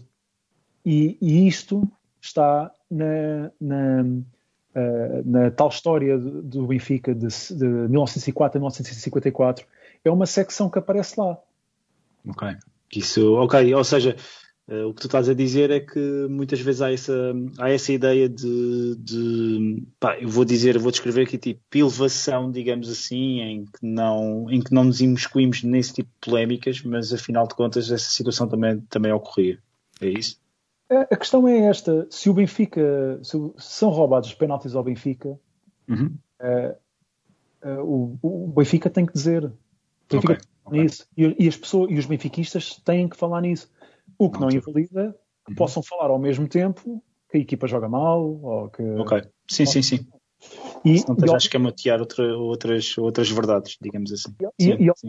e, ao, longo da história do Benfica há imensos casos de cortes de relações entre Benfica e Porto, uh, de uhum. cortes de relações entre Benfica e Sporting, porque uh, os benfiquistas se sentiram ofendidos por qualquer coisa e depois uh, iam com eh, não estou a dizer que iam para a porrada, não é? Mas uh, no sentido figurado do termo, não se ficavam. Sim, sim, sim. sim. Ok. E atacavam. Sim, sim, sim. E, portanto, nós sempre fomos muito combativos. Nesse aspecto. Era isso. E, portanto, o jornal, e o jornal era, no fundo, a defesa de primeira linha, além de servir também para divulgação de toda a atividade do clube. E que, agora, passados uh, eh, 70 anos da, da fundação do jornal, uh, com a sua publicação, com a sua periodicidade semanal, salvo uh, uh, dois, penso que foi dois anos ou um ano e meio, absolutamente vergonhosos no tempo do Vale Azevedo, em que passou a mensal, felizmente não acabou, não é? Ok, boa. Para, para mim, enquanto pessoa que se interessa pela história do Benfica e que, e que quer ser, sempre estar mais informada, até porque depois escrevo livros e gosto de referir estas coisas também na, na, nas minhas participações na Benfica TV, é, é absolutamente fundamental, é um, é um uhum. objeto de estudo que é absolutamente essencial para quem quer que queira conhecer a, a atividade do Benfica. Em conjunto, claro, com outros jornais, mas aquele é uhum. importantíssimo, nomeadamente a nível do ecletismo. Isso mesmo.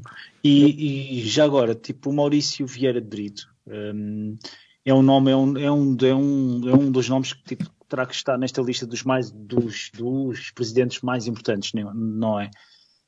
Um, apoio, apoio financeiro ao clube, foi quem contratou o Bela Gutmann, uh, foi também quem, quem efetuou tipo, uma maior profissionalização do clube e requalificou o estádio. Uh, venceu a primeira taça dos clubes campeões europeus. O que é que a gente pode, pode dizer mais sobre, sobre ele? Bem, tu já disseste as coisas mais importantes. e, e, não, e não são poucas, não é? o, o Maurício Vieira de Brito, para se ter uma, para se ter uma ideia uh, da, da relevância do, do Maurício Vieira de Brito, uh, é ver, é ter acesso aos jornais do Benfica de 1962, que durante vários meses aparecem artigos, uh, cartas sobre uh, a preconizada saída, preconizado abandono da presidência do Benfica pelo Maurício Ferreira de Brito. Foi, no fundo, foi um folhetim durante meses e isto não tem nada a ver que tem, com polémicas nem nada. O que aconteceu foi que, por causa do. Eu julgo, com o começo da guerra, da, da chamada guerra colonial, uhum. Uhum. ele tinha muitos negócios uh, no, no, ultramar e, e, foi para lá. Okay. Eu, eu, acho que tem, eu acho que teve a ver com isso e é aquilo que eu percebo na altura e, e nunca pesquisei isso muito a fundo, mas é a ideia que eu tenho, portanto peço desculpa se me estiverem aqui enganado. Uh, mas o Maurício Vieira de Brito, ele sucedeu ao Joaquim Bugalho, uhum. uh, que é, uh, para mim, o presidente mais relevante da história do Benfica. E, e, devo, e devo já dizer que no, no seu, nos seus mandatos, entre ter sido eleito em março de 52, salvo erro, e de ter saído da presença do Benfica em março de, uh, de 57, bem, isso foi quando foi as eleições, depois não sei bem quando é que foi a tomada de posse. Ele ganhou apenas, o Benfica ganhou apenas um campeonato nacional que foi em 55, e depois é campeão nacional em 57. Eu não sei se ele ainda era presidente quando o Benfica é campeão nacional. Mas pronto, ganhou, enfim, ganhou dois campeonatos com as suas presidências, portanto, e mesmo assim eu considero que ele é o presidente mais relevante da história do Benfica. Que é o, porque é o pai do estádio, é isso? Eh, não foi só ser o pai do estádio. Uh, se quiserem, se quiserem falamos do, do, do Joaquim sim, Ferreira sim. antes de ir claro, ao Mário. Sim, sim, sim, claro, claro, claro. O, o, Ferreira Bugalho foi alguém que, uh, à semelhança do Augusto, do Augusto da Fonseca, jogou futebol no Benfica, eu penso que o, eu penso, eu penso que o Joaquim Bugalho nunca passou da quarta categoria e acho que era guarda-redes, não tenho a certeza absoluta. Uh, mas pronto, foi um jogador, enfim, uh, dava, dava o que tinha e, o, e fazia o que podia e, e pronto. Uh, não sei se era bom ou se era mau, mas o que é certo é que penso que não passou da quarta categoria. Mas depois manteve a sua ligação ao clube enquanto associado uhum. e fez parte de inúmeras direções como eu falei, eu, eu há pouco já disse, da, da, da, da, relevância que ele teve em 1926 por causa das suas preocupações com a situação financeira do clube devido ao, ao, aos enormes gastos que estavam a ser feitos, na, que tinham sido feitos na construção do, do Campo das Amoreiras, com o insucesso dos títulos uh, os títulos, uh, no fundo. Do Campeonato de Lisboa, sim. Não, não, não, não do, os títulos, as obrigações, no fundo, os títulos de empréstimo. Uh, de empréstimo, ok, sim, sim. Uh, não teve sucesso e, portanto, não se conseguiu ter o dinheiro que, que, se pensou que se iria ter. e depois o, havia a intenção de, de, entrar na segunda fase da construção do Campo das Amoreiras, que iria onerar ainda mais os custos e que isso foi travado e o Joaquim Galho foi um dos defensores porque achava que o clube não tinha dinheiro. Depois ele teve imensos cargos no Benfica uh, e ele em 1938 ou 39 ele recebeu, foi, recebeu o mais alto galardão com decoração do clube que foi a Águia Dor. Okay. Ainda estava há muitos anos, há muitos anos de vir a ser presidente do Benfica. Okay. Portanto, para se ver a figura que ele era no clube, a importância. E depois, quando é presidente do Benfica, uh, é eleito em 1952. O, o, o, as conversações do Benfica, portanto, o Benfica estava num sítio que era, que era transitório, que era precário, que era o Campo Grande. Uh, finalmente foram uh, atribuídos terrenos ao Benfica para o Benfica construir um estádio. Foi na, na, em Carnide e que uh, o estádio depois uh, finalmente vai à, que vai à Assembleia Geral e tal, e o, e o Bugalho é presidente e o estádio começa a ser construído e a grande preocupação dele foi vamos fazer um estádio à dimensão da, da, da popularidade do Benfica, porque na altura, e isto até foi algo que durou até anos 90, uhum. uh, o Benfica tinha o número de sócios que cabiam no estádio. Sim, ok. Porque era um, como era um direito dos sócios irem ao futebol, pagavam as cotas, não passava pela cabeça de ninguém não houvesse estádio suficiente para albergar todos os sócios. Só pagavam no dia do sócio, não é? Pronto, começou-se a estabelecer isso.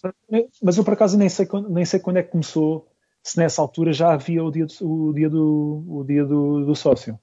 Ok. É, não era dia do sócio, era dia do clube. Era assim que dia do clube, isso mesmo, isso mesmo, desculpa. É, eu lembro do meu pai dizia que no tempo dele era duas vezes. Normalmente era jogos com o Bolonense e com o Sporting. Uh, eu sou do tempo em que era 3 e que de 3 passou para 5 e depois e que depois de repente passou, passou para todo. Claro. sem, sem ninguém nos perguntar nada. Pois. Uh, nós, nós sócios, não é? Sim, sim, sim. Por quanto passa de 3 para 5, uh, eu posso estar enganado, mas tenho quase certeza que foi em assembleias lá que foi decidido. Okay. Uh, e isto para dizer o quê? A grande preocupação dele era construir um estádio que foi, foi feito para 45 mil pessoas. Uhum. Um estádio novo, depois ia ter todo um parque à volta, que havia planos para isso, uh, e não deixar o clube. Dívidas, pois. Sim, ele, sim. no fundo, torna-se a missão da vida dele fazer com que o clube consiga construir um estádio e ficar com dívidas. Mas, no entanto, ele saiu, ele saiu da presidência porquê? Porque via que não tinha capacidade para para profissionalizar e fazer o Benfica dar um passo à frente? Não, não, não, não teve, não teve, não teve uh, nada a ver com isso. Aliás, uh, ele, ele, nem sequer se candidatou. Uh, e, portanto, pode, foi, foi a ideia que eu tenho, e posso estar enganado, foi tão absorvente o Benfica que ele sentiu que isso é mais, porque tinha, ele tinha uma casa de campos, era na Baixa, e imagino que tivesse que ganhar a sua vida, não é? Imagino e, e, e, entretanto também já ia fazendo anos. E ele, uh, no período uh, do estádio, o estádio foi de tal forma que uh, todas as campanhas, isto é conhecido, não é? Mas pode haver pessoas que nos estejam a ouvir que, que já não conheçam. Todas as campanhas da criação que foram feitas não se limitaram ao jornal o jornal publicitava as campanhas de criação, uh, uh, fazia pedidos uh, de doações, uhum. depois havia milhentas iniciativas em que depois o presidente do Benfica tinha que dar, tinha que apadrinhar, não é? Tinha Sim, que claro. estar presente. Depois todo o processo de construção.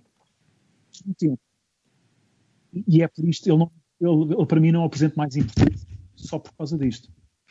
Eh, é porque, ao mesmo tempo, em 1954, uhum.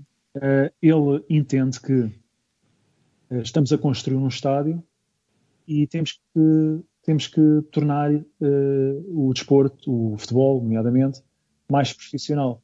Ok. E, portanto, é a iniciativa de sua direção que é criado o lar do jogador, que foi uma vantagem competitiva em relação aos outros clubes enorme, porque uhum. os jogadores do Benfica entre os solteiros, em vez de estarem, irem para as suas casas, terem os seus trabalhos, uh, eles tinham um sítio onde dormirem, onde dormir, uh, onde comer bem, uhum. onde uma vida regrada, uhum. uh, e, e, que, portanto, isso potenciou a nível futebolístico, é? como é evidente. Claro. Os casados tinham que fazer estágio. um tempo foi buscar um treinador brasileiro chamado Otto Glória uhum. tinha estado em Portugal um ano antes, uh, quando era treinador do América. Uh, eu, eu, eu, falo bastante do Autoglória num, num artigo que escrevi para uma revista que é a Blizzard. uh, e que o editor é o Jonathan Wilson, que é o melhor sim, sim, sim. O melhor sim, sim, a revista é fixe. Yeah. Uh, se tiverem a oportunidade, de, está em inglês, portanto, para quem souber ler em inglês, uhum. uh, e quiser ler mais sobre o Autoglória, eu escrevi um artigo bastante completo sobre, sobre o Autoglória, penso eu. Fiquei, pelo menos fiquei bastante contente, espero que as pessoas gostem. e, e que falo bastante disso, da importância que ele teve. E, portanto, isto foi, a, foi, foi o, o foi, foi o facto do, do Joaquim Bugalho ser visionário. Ele uhum. futebol, não é? Que ele tinha jogado, e por isso é que eu comecei por tinha sido jogador de futebol. Portanto, ele tinha uma noção do que era, uh, do que era a organização, do que era necessário para as equipas, e, e ele tinha ficado muito impressionado com a organização do América, uh, do Rio de Janeiro, quando jogou okay. em 3 contra o Bolonenses, no, no Restelo. E também jogou contra o Benfica, ganhou 3 a 1 ao Benfica. E, e portanto ele ficou com aquela, com aquela ideia de ir buscar o autoglória. E isto, e agora é que está aqui a importância dele, é porque se diz o próprio Bugalho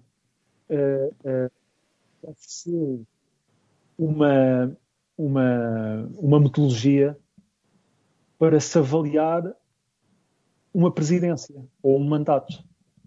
E okay. ele, ele dizia, uh, isto é uma coisa que depois dita até parece muito óbvia, mas o que é certo é que foi formulada eu acho que se aplica na perfeição.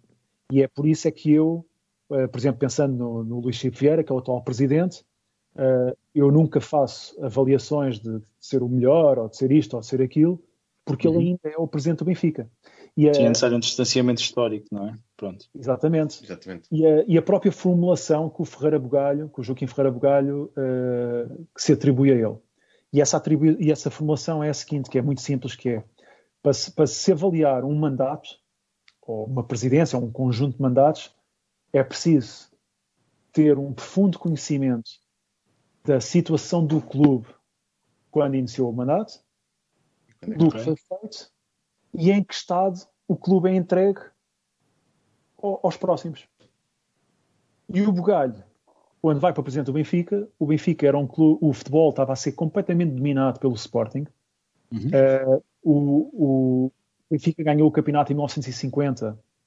Os, os três anteriores tinham sido ganhos pelo, pelo Sporting uh, e, o, e, o, e outro pelo Bolonenses. E, portanto, o Benfica já não era campeão desde 1945. Uhum. Uh, foi, ganhou em 50 e depois, por acaso, ganhámos a Taça Latina, que é um dos nossos maiores feitos. Uhum. Uh, e depois o Sporting é tetracampeão, portanto ganha em 51, 52, 53 e 54. E ele torna-se presidente em 52. Uh, faz o estádio, não deixa dívidas. As receitas do Benfica cresceram desmesuradamente por causa da, da, da subida das receitas de cotização. Uhum. O facto de haver um estádio muito maior permitiu que pudesse haver muito mais receitas em jogos particulares. E foi, e foi e houve vários. Uh, e, portanto, quando ele deixa a presidência em 57 e que o Benfica é novamente campeão, portanto, o Benfica é campeão. Vou, em 55? Vou, vou, voltar a dizer: o Benfica foi campeão em 45, em 50, é campeão em 55 já com a Autoglória e volta a ser em 57. Isso mesmo. E, entretanto, já tinha começado a dominar o mercado, uh, entre aspas, o, ou a fonte Sim. dos jogadores ultramarinos. Sim porque uh, vem, o, vem o José Águas, 51, vem o, o, vem o Guarda-redes em 53, 54, vem o Costa Pereira. Pereira, sim. Uhum. Isto porquê? Por causa de, de, dos muitos benfiquistas espalhados, que eram autênticos olhares que mandavam depois a dizer o miúdo X, o miúdo Y. Sim, sim. E, o Eusébio acaba de vir para o Benfica assim. O Benfica chega primeiro ao Eusébio, mesmo jogando no Sporting Lourenço Marques, chega primeiro ao Eusébio porque sabia que ele existia, não é? E aqui, o Sporting, não, o Sporting só se interessou quando, quando, quando percebeu que ele ia para o Benfica. Uh, e portanto, isto são tudo vantagens, no fundo, agora para utilizar uma, um, um jargão do, do, futebol negócio de hoje em dia.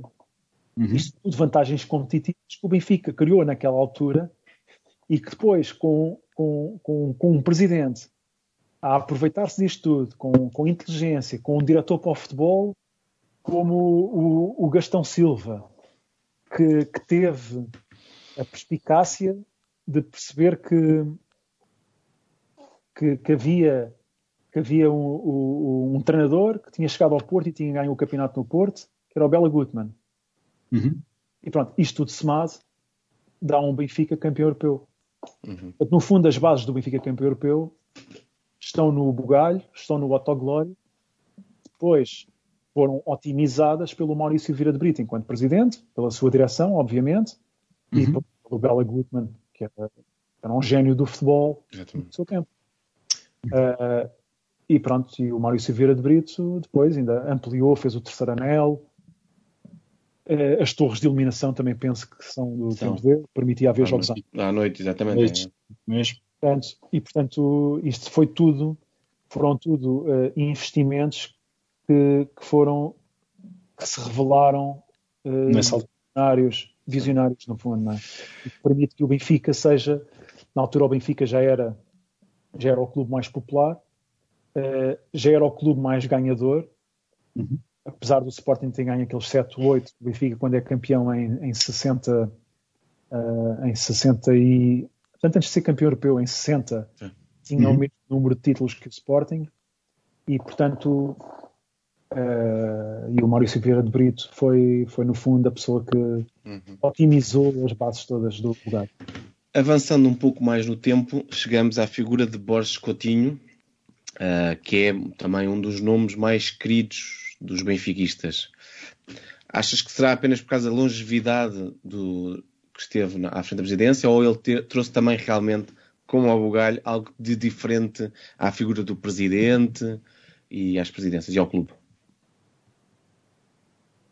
Um, eu tenho uma opinião que eu penso que é polémica neste sentido. eu, exclusivo, exclusivo brinco. Não, é por causa, da, é por causa das modalidades. Olha, olha, Sérgio, mas não só, mas não só. O que é que disseste que é por causa das validades, Sérgio? Não, porque ele. Sinto que ele não era. Não tinha assim muito. Como é que eu ia dizer? Não era, muito apreço. Muito apreço. Não defendeu o ecletismo. É, era, não, não era um presidente eclético, vá. Eu penso mas que. Tinha...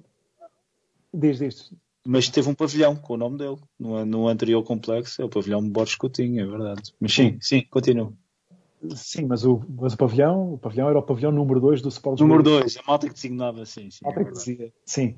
Uh, Borges Coutinho, eu tenho sempre alguma dificuldade por causa daquela formulação de se avaliar o trabalho de, de uma direção, de um presidente. Uh, eu com o Borges Coutinho tenho sempre dificuldade em, em, concordar com a ideia que às vezes ouço as pessoas dizerem que foi o melhor presidente sempre do Benfica. Ele não, não está em questão que não tenha sido um, um ótimo presidente. O Benfica ganhou muito a nível nacional com o Coutinho.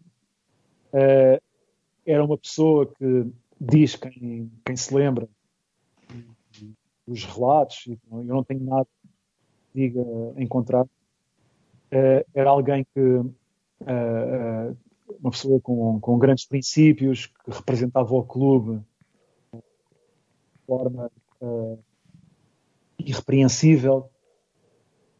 No fundo, era um senhor, eh, mas, mas, mas quando ele vai para a presidência do Benfica,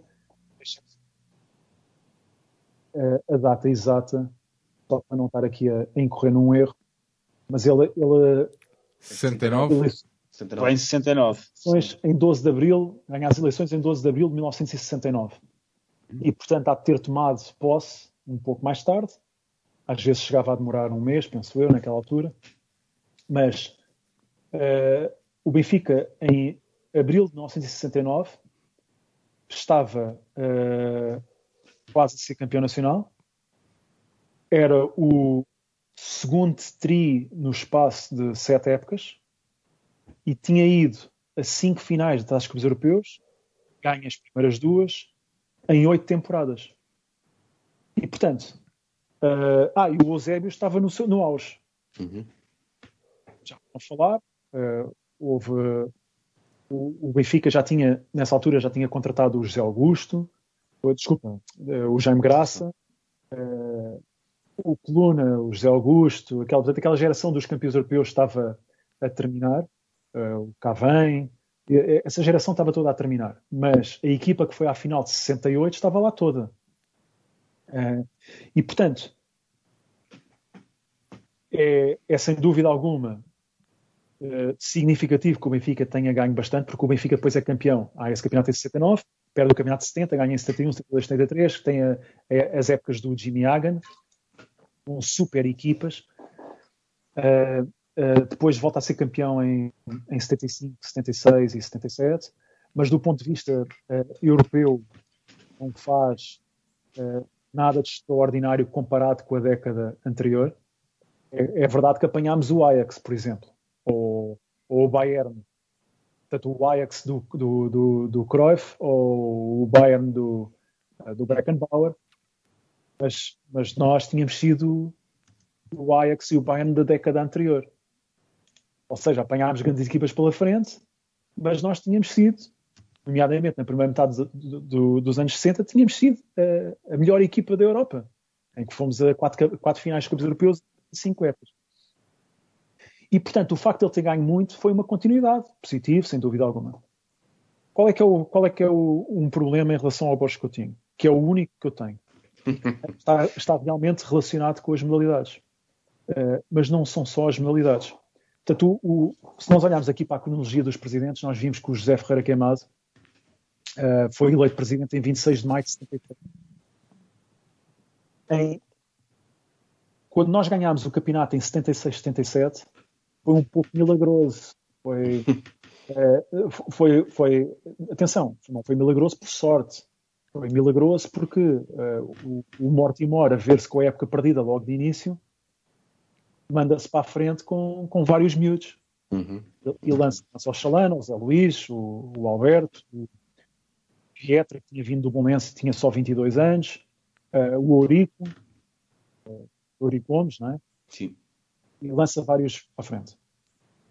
E, e aquilo resulta e ganha um pouco à semelhança da primeira época do, do Rui Vitória, não é? Quando uhum. aparece Renato Sanches, etc. Porque o Benfica, nessa altura, tinha vendido um Humberto Coelho. Uh, claro, claro, que na altura houve mudanças no futebol, no futebol português, com o 25 de Abril, uh, os jogadores passaram a ter a possibilidade de se transferirem, uh, portanto, não estavam completamente subjugados à vontade do clube, e isso teve peso, evidentemente, mas o, o Jordão saiu, uh, isto tudo no final do, do mandato. E, e nas modalidades houve um problema que foi, e equipas femininas também, que era se no futebol pagam isto, e temos que ver o país à, à luz do que era uh, tentar ver, uh, do que era em 74, 75, 76, 77. Era muito reivindicativo, naturalmente, não é? a seguir ao 25 de Abril, uh, uhum. e, e, muito. tentar ver tudo numa perspectiva de, de igualdade, mais. Os jogadores das modalidades começam a pedir ordenados melhores e o Borges Coutinho achava que o país estava uh, muito.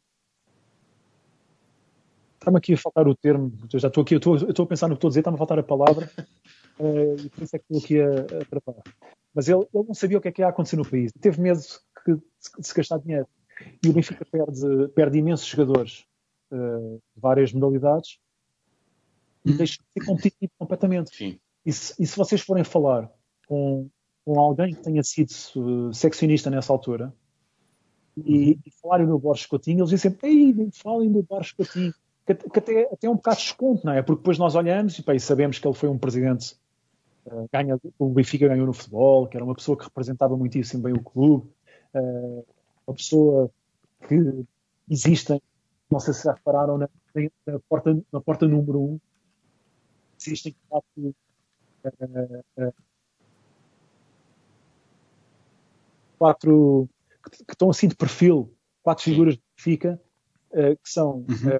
é o Bugalho, é o Vieira de Brito, o Maurício Vieira de Brito, é o, o um deles é o Borges Coutinho, não estou, estou-me a esquecer de quem é o quarto. Ou, será o Cosme Damião? Não. Não. Um deles é o Pós Coutinho, portanto, o Pós Coutinho é uma grande figura do Benfica. Mas o clube não estava melhor quando ele deixou de ser presidente do que quando ele uh, foi presidente. Avançando um pouco mais e entrando numa época um pouco mais delicada, a década de 1990 marca o início da crise. João Santos ainda faz um, podemos considerar um, um mandato positivo, vitorioso, mais ou menos. Pelo contrário, Jorge Brito é confrontado com o início dos problemas financeiros. Acho que podemos dizer que o Benfica perdeu o comboio da modernização nesta altura? Ah, perdeu, perdeu completamente. Perdeu completamente e isso tem a ver com, com, com o episódio do verão quente, que teve consequências uh, e que no fundo marcou o passo para, para, os, para, os, para os 10 anos seguintes. Grosso penso que foi isso. Uh, o, temos que recuar ao Fernando Martins, não é?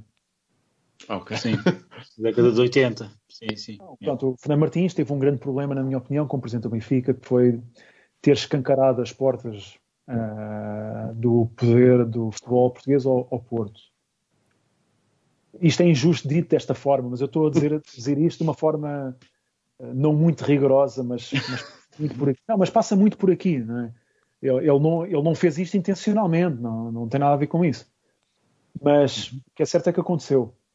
E, e houve uma obra que, que nós todos uh, adoramos, que foi o Fecho do Terceiro uh, e, e, que foi extraordinário e que lá está, o Benfica tinha o estádio muitas vezes cheio, portanto houve a necessidade de fazer, uh, completar o estádio, até porque o, projeto inicial do estádio não era só o anel como era, não é? Era quando se fizesse um anel, fazia-se um anel à volta.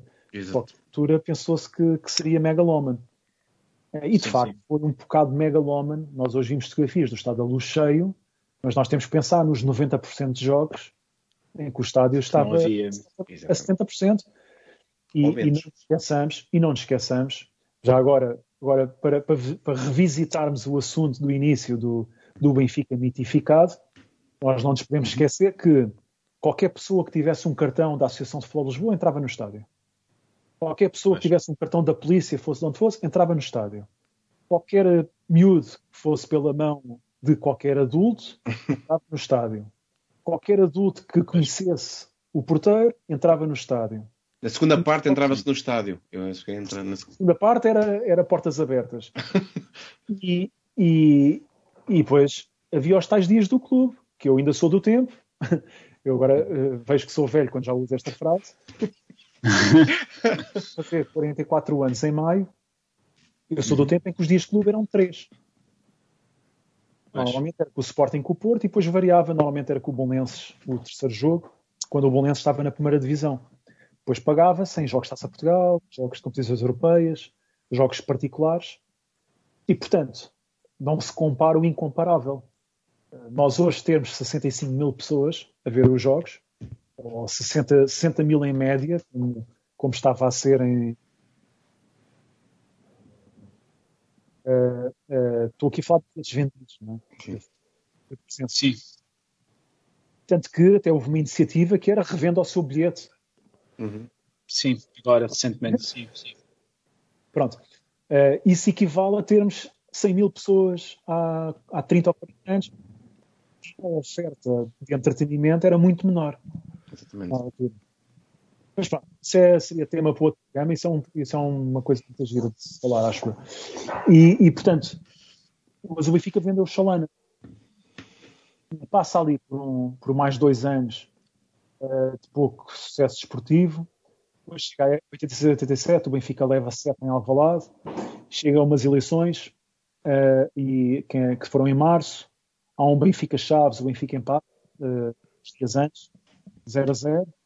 E, e, depois na sexta-feira seguinte o João Santos ganha as eleições ao Fernando Martins e o João Santos tinha o slogan de campanha era por um Benfica europeu e acho que era o, era o José Águas a levantar a taça uhum. como vice-presidente para, como diretor para o futebol vinha o Gaspar Ramos que tinha sido diretor do futebol no tempo do, do, do, do Queimado e tinha sido, tinha sido a dobradinha em 84. Uh, tinha o Marcelo da Almeida como presidente do Conselho Fiscal, que era uma pessoa muito considerada a nível do atletismo e tudo mais. Tinha o Adriano Afonso como, como presidente da Assembleia Geral, que era um benfiquista com, com grande história. Tinha o Jorge de Brito, uh, que era a pessoa que, que, no fundo, era era, era a pessoa da, da, do, do dinheiro, era que as pessoas diziam assim, porque ele era rico, não é?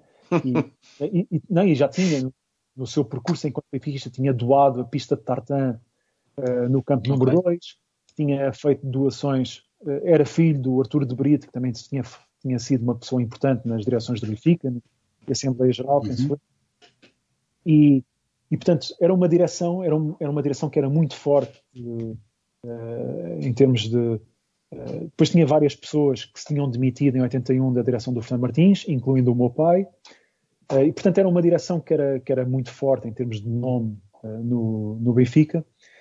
Tinha essa ambição de ser o Benfica europeu e o João Santos, eu agora vou, isto não é em confidência nenhuma, hoje, hoje nós, nós temos uma visão muito presidencialista de, uhum. das coisas.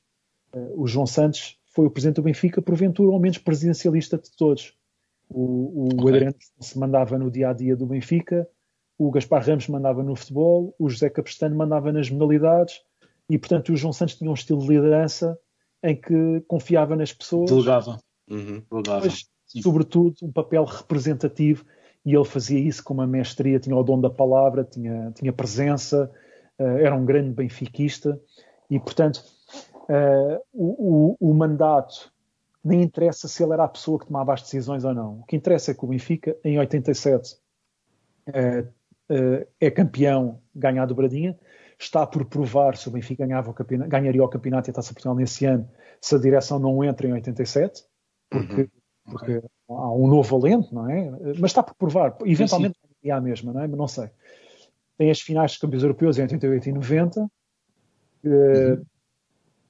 que é, bom, é bom ressalvar não é a mesma coisa ir a uma final dos campeões europeus em 88 ou em 90 do que ir agora à final da Liga dos Campeões, porque não havia lei Bosman, estrangeiros, os brasileiros não eram estrangeiros, portanto o Benfica tinha uma vantagem em relação a outros clubes europeus.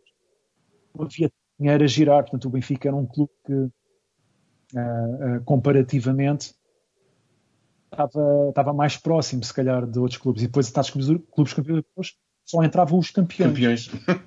Exato. Podia, podia, perfeitamente acontecer que a equipa mais forte de Espanha, de França, de Inglaterra, da Roménia, se fosse onde fosse, não estivesse lá. Mas isso é uma parte. Uh, e, e sem dinheiro. Jorge Brito, quando era necessário, havia problemas de tesouraria, metia dinheiro. E depois cai-se um erro, na minha opinião, que é, uh, que é o Jorge Brito, mas isso é uma ambição que ele tinha, de, de quando o João Santos uh, entende que já não, não, não, já não se ia candidatar, o Jorge de Brito chega-se à frente uh, e, e, lidera a lista e ganha as eleições incontestavelmente. Ele já se tinha candidatado, candidatado uh, em 83, curiosamente uma lista que foi derrotada e que o meu pai fez parte.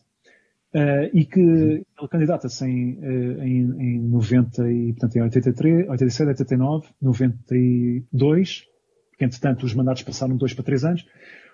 O Jorge Brito, no fundo, era a pessoa que andava a, safar, a, a tapar buracos, sempre que havia, que havia dinheiro, e é presidente do Benfica, isso acentuou-se, essa dependência cresceu, e ele divorcia. Okay. E quando se divorcia, fica com, com, com, as contas congeladas, e o Benfica deixa de ter ali a possibilidade de... Um fundo, um fundo de maneio. Um okay. fundo de maneio. E quando isto acontece, começa a haver salários em atraso. Uhum. As modalidades tiveram muitos meses de salários em atraso. O okay. futebol também chegou a ter algum tempo de atraso.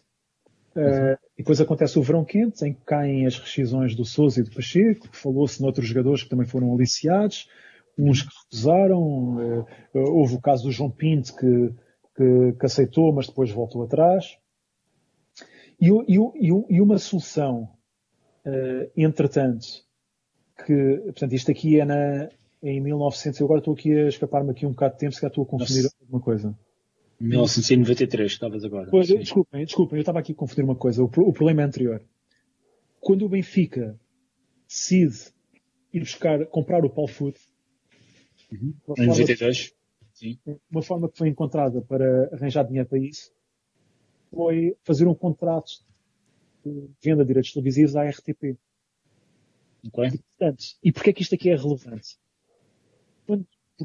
Porque, entretanto esta crise passou toda, o Jorge de Brito pede admissão, vem o Manuel Damasio, a, a, gestão começa a ser melhor com, com o Manuel Damasio, mais, profissional, os ordenados voltam a estar em dia nas modalidades, no futuro também, e passou-se a investir mais dinheiro, depois correu muito mal desportivamente na parte final, e uma outra decisão que, que, que não, não, faz sentido, mas, mas o clube melhorou muito na altura, também em termos associativos, chegámos pela primeira vez aos 100 mil sócios, chegámos aos, 100 mil, chegámos aos 160 e tal mil, houve uma grande campanha em 94 para isso, e portanto foi um mandato que, um mandato foi bom, uhum. depois, depois, depois, depois, fizeram um tilt com aquela decisão de ir, ir buscar o Arthur Jorge, em que do ponto de vista desportivo minou tudo, mas, okay. mas e porquê é que a questão da, da RTP é, é, é, é relevante? Porque dá-se a coincidência que nessa altura uh, surge uma entidade uh, a querer explorar, a explorar a publicidade, já tinha um historial desde o Mundial de 86, que era o Olímpico de Esportes. Uhum. Sim, sim. E, e, quando o Benfica faz uh, o, o, o, o, contra, o, quando o Porto e o Sporting fazem contratos de exploração dos direitos televisivos, o Benfica estava agarrado a um contrato com valores muito menores. Com a RTP, pronto, devido ao Palfoot, estavas a dizer. Yeah. E, e, depois, quando há problemas financeiros, é quando vai finalmente negociar com o Olivet Sports e está muito dependente e muito numa posição frágil de negociação. E, portanto, quando vocês dizem, o Benfica, quando vocês perguntam, o Benfica perdeu o comboio da modernização, eu acho que passa muito por aqui. Passa uhum. pela, pelo, pelo, pela forma como os direitos, as receitas de, de direitos televisivos, na uhum. altura, uhum. nos prejudicaram, depois, depois, depois entretanto. Também, também a, a, perda, a perda de campeonatos não, não permite a entrada na Champions League, na altura era só campeão, cavam fosse com, com o Porto. Uh, vê chumbada uh, uma proposta que tinha e que não era tanga, uh, o projeto financeiro estava todo bem montado para se fazer uma SAD para o futebol, que isso sim seria uma vantagem em relação aos outros clubes, porque iríamos entrar nisso mais cedo do que o Sporting e do que o Porto. Okay. Uh, e essa proposta é chamada em Assembleia uhum. e ele, sei bem, não, não, não, estava na cabeça dele, não é? Uh, mas, ao mesmo tempo, o futebol vai a Vila do Conde, começa muito mal a época com o Manel José, uh, okay. já tinha havido o Paulo Otoy, não é? O Mário Wilson, depois o Arthur Jorge, bem o Manel José, o Benfica leva três em Vila do Conde. Uhum e ele pede admissão. E quando pede admissão, uh, lá está aquela história dos aventureirismos, que hoje em dia uh, essa, essa terminologia ainda é usada por vezes. O clube ficou à mercê de um populista como o Vale Azevedo, que ainda por cima se veio a revelar, uh, viu-se pelos casos mais à frente. Uh, já falaram com o Manuel Pedrinho uma vez, vocês, mas o Sérgio, o, o João Nuno, Costa, e já não lembro se havia mais um terceiro, uma terceira. O João Gonçalves? É, foi o João Gonçalves, exatamente. Como é que eu me fiz esquecer?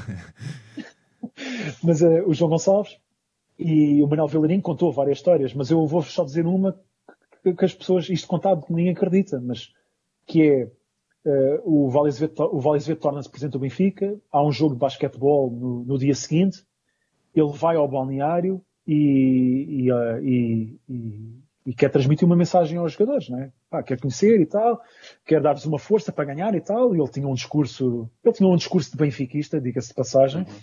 Sim. Uh, e, e depois dizia, e quero-vos dizer que a partir de hoje uh, não mais terão os ordenados em atraso, porque isso comigo acabou. Quer dizer isto muito convictamente. Ele sai, da, ele sai do balneário, não é? Lá com a sua pós e tal, de recém-empossado presidente do Sports do Benfica, que é uma coisa que é importante, naturalmente, e os jogadores viram-se todos para o meu pai e perguntam, Senhor Tomás, o que é que ele quer dizer com isto? É porque não havia ordenados em atraso. E eles tinham razão em perguntar o que é que ele quereria dizer com isso, porque ao fim do primeiro mês atrasou. É. Oh, João, eu por acaso já tinha ouvido essa história, não sei se pá, posso estar muito enganado e aqui a, terá sido o Pedro Miguel, não? É possível, o Pedro Miguel estava lá. Pronto, então eu acho que foi o Pedro Miguel que. que... Penso que foi o Pedro Miguel que perguntou para o meu, para o meu pai, Sr. Tomás, o que é que ele quer dizer com isto? Posso estar, posso estar a, podia estar a confundir aqui os anos, mas eu, eu tenho ideia, terá sido o Pedro Miguel que me contou isso. É, eu até tenho ideia que foi o Pedro Miguel quem fez a pergunta ao meu pai. então pronto. E okay. eles, eu, eu, não, eu não vos quero jurar que foi a primeira vez, mas, mas penso que foi ao segundo mês uh, que o ordenado começou a atrasar. E depois chegaram a ter 10 meses de ordenados em atraso e coisas Ui. assim, penso eu. Ah, e, portanto, minto, uh, minto. Oh, até, oh, oh, agora, desculpa, João. Ou foi do o Pedro Miguel ou o, o Luís Ferreira do Hockey.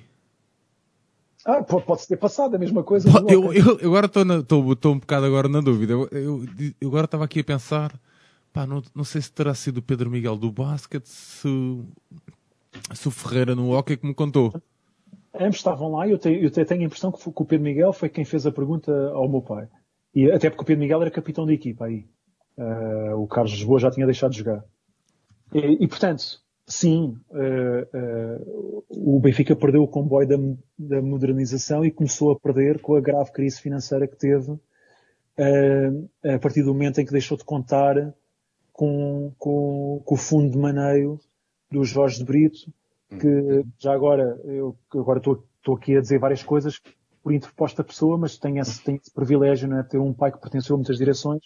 Uhum. O meu pai diz, o meu pai diz que o momento que mais lhe custou na, no seu percurso enquanto dirigente do Benfica foi quando o Jorge de Brito uh, informa toda a gente que os colegas de direção, não é, que, que se vai demitir e com lágrimas nos olhos abraça as pessoas a agradecer pelo trabalho, pelo, pelo, pelo empenho, não é? E, uh, por tudo e mais alguma coisa, porque o Jorge de Brito era, era um benfiquista que, que tinha uma diferença em relação aos outros, é que tinha muito dinheiro. Hum. E, e, e, punha dinheiro ao serviço do clube. Hum. Uma espécie já de, para encerrar a coisa, uh, Manuel Vilarinho e depois já com os primeiros anos de Filipe Vieira recuperaram o clube na época ali à volta do centenário. Era um pouco cedo para analisar o que aconteceu nos últimos 20 anos, mas achas que o Benfica poderia ter acabado, ou, ou num outro cenário, ter sido comprado, se não tivesse havido aquela mudança em 2000? Uh, ah, o Benfica, eu julgo que acabar nunca acabaria. Nem que, nem que tivesse que ser refutado pelos benfiquistas. Porque o Benfica uh, são os benfiquistas. Uhum. Portanto, eu acho que quando se diz que o Benfica poderia ter acabado, é em sentido figurado. E, e em sentido figurado, isso é mais que verdade. Uh, eu, eu hesito bastante em falar uh, embora eu seja, tenha votado nele em todas as eleições, incluindo nas últimas, e, e acho que tem sido um, um grande presente do Benfica, com, com erros pelo caminho, mas também com 17 anos já de são 17, pronto, e uh, o que o meu aqui não é fazer campanha, Sim. não é defender nada, mas eu acho que é, eu acho que uh, o que foi feito no Benfica, depois do estado em que o Benfica estava em 2000, uh, o, no mandato do Manel Vilarinho, em que, mais uma vez, vocês já o entrevistaram, mas eu há uma história também passada com o meu pai, quando o Benfica estava a construir, penso que era a construir o estádio, e a sede do Benfica era na Lisboa Gás, que foi, que era pertença do Luís Vieira e que ele cedeu de borla ao Benfica. E o Benfica mudou os escritórios todos para a Lisboa Gás. E, e, e o meu pai conta-se com o Manuel eu penso que isto foi na Lisboa Gás, e, e o meu pai nem disse nada. E ele tira um papel e diz, tinha um, um risco ao meio, os valores do lado esquerdo, uns valores do lado direito. E dizia, ó oh, oh, oh, Zé Tomás, isto é o dinheiro que nós vamos ter que pagar uh, nos próximos, sei lá, 15 dias ou 3 semanas. E isto é o dinheiro que vai entrar. Pá, como é que tu queres que a gente invista no basquete?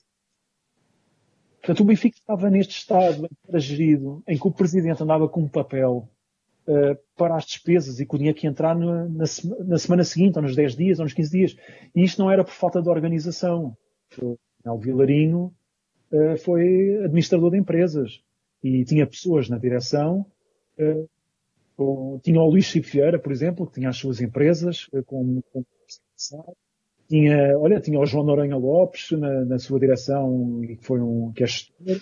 Tinha imensas pessoas, portanto isso não está, não, está em questão. Mas era a necessidade, as, as necessidades prementes de tesouraria que dificultavam toda uma vida de um clube que estava completamente depauperado E quando o presidente Luís Vieira diz, ah, nós não tínhamos nem as pedras da calçada, uh, obviamente o Benfica tinha uma coisa muito mais importante, duas coisas mais importantes. Tinha o benfiquismo e tinha os benfiquistas.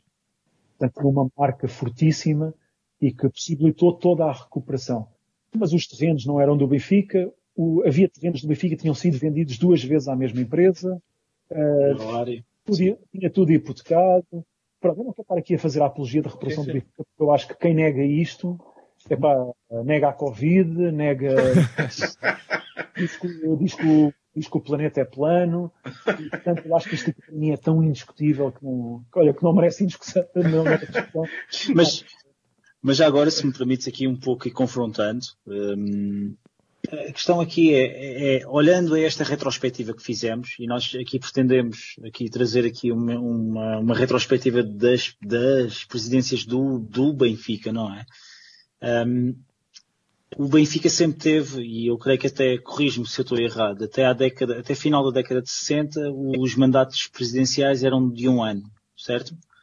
Certo? E até mais ou menos, até ao início da década de 90, passaram a ser de dois anos.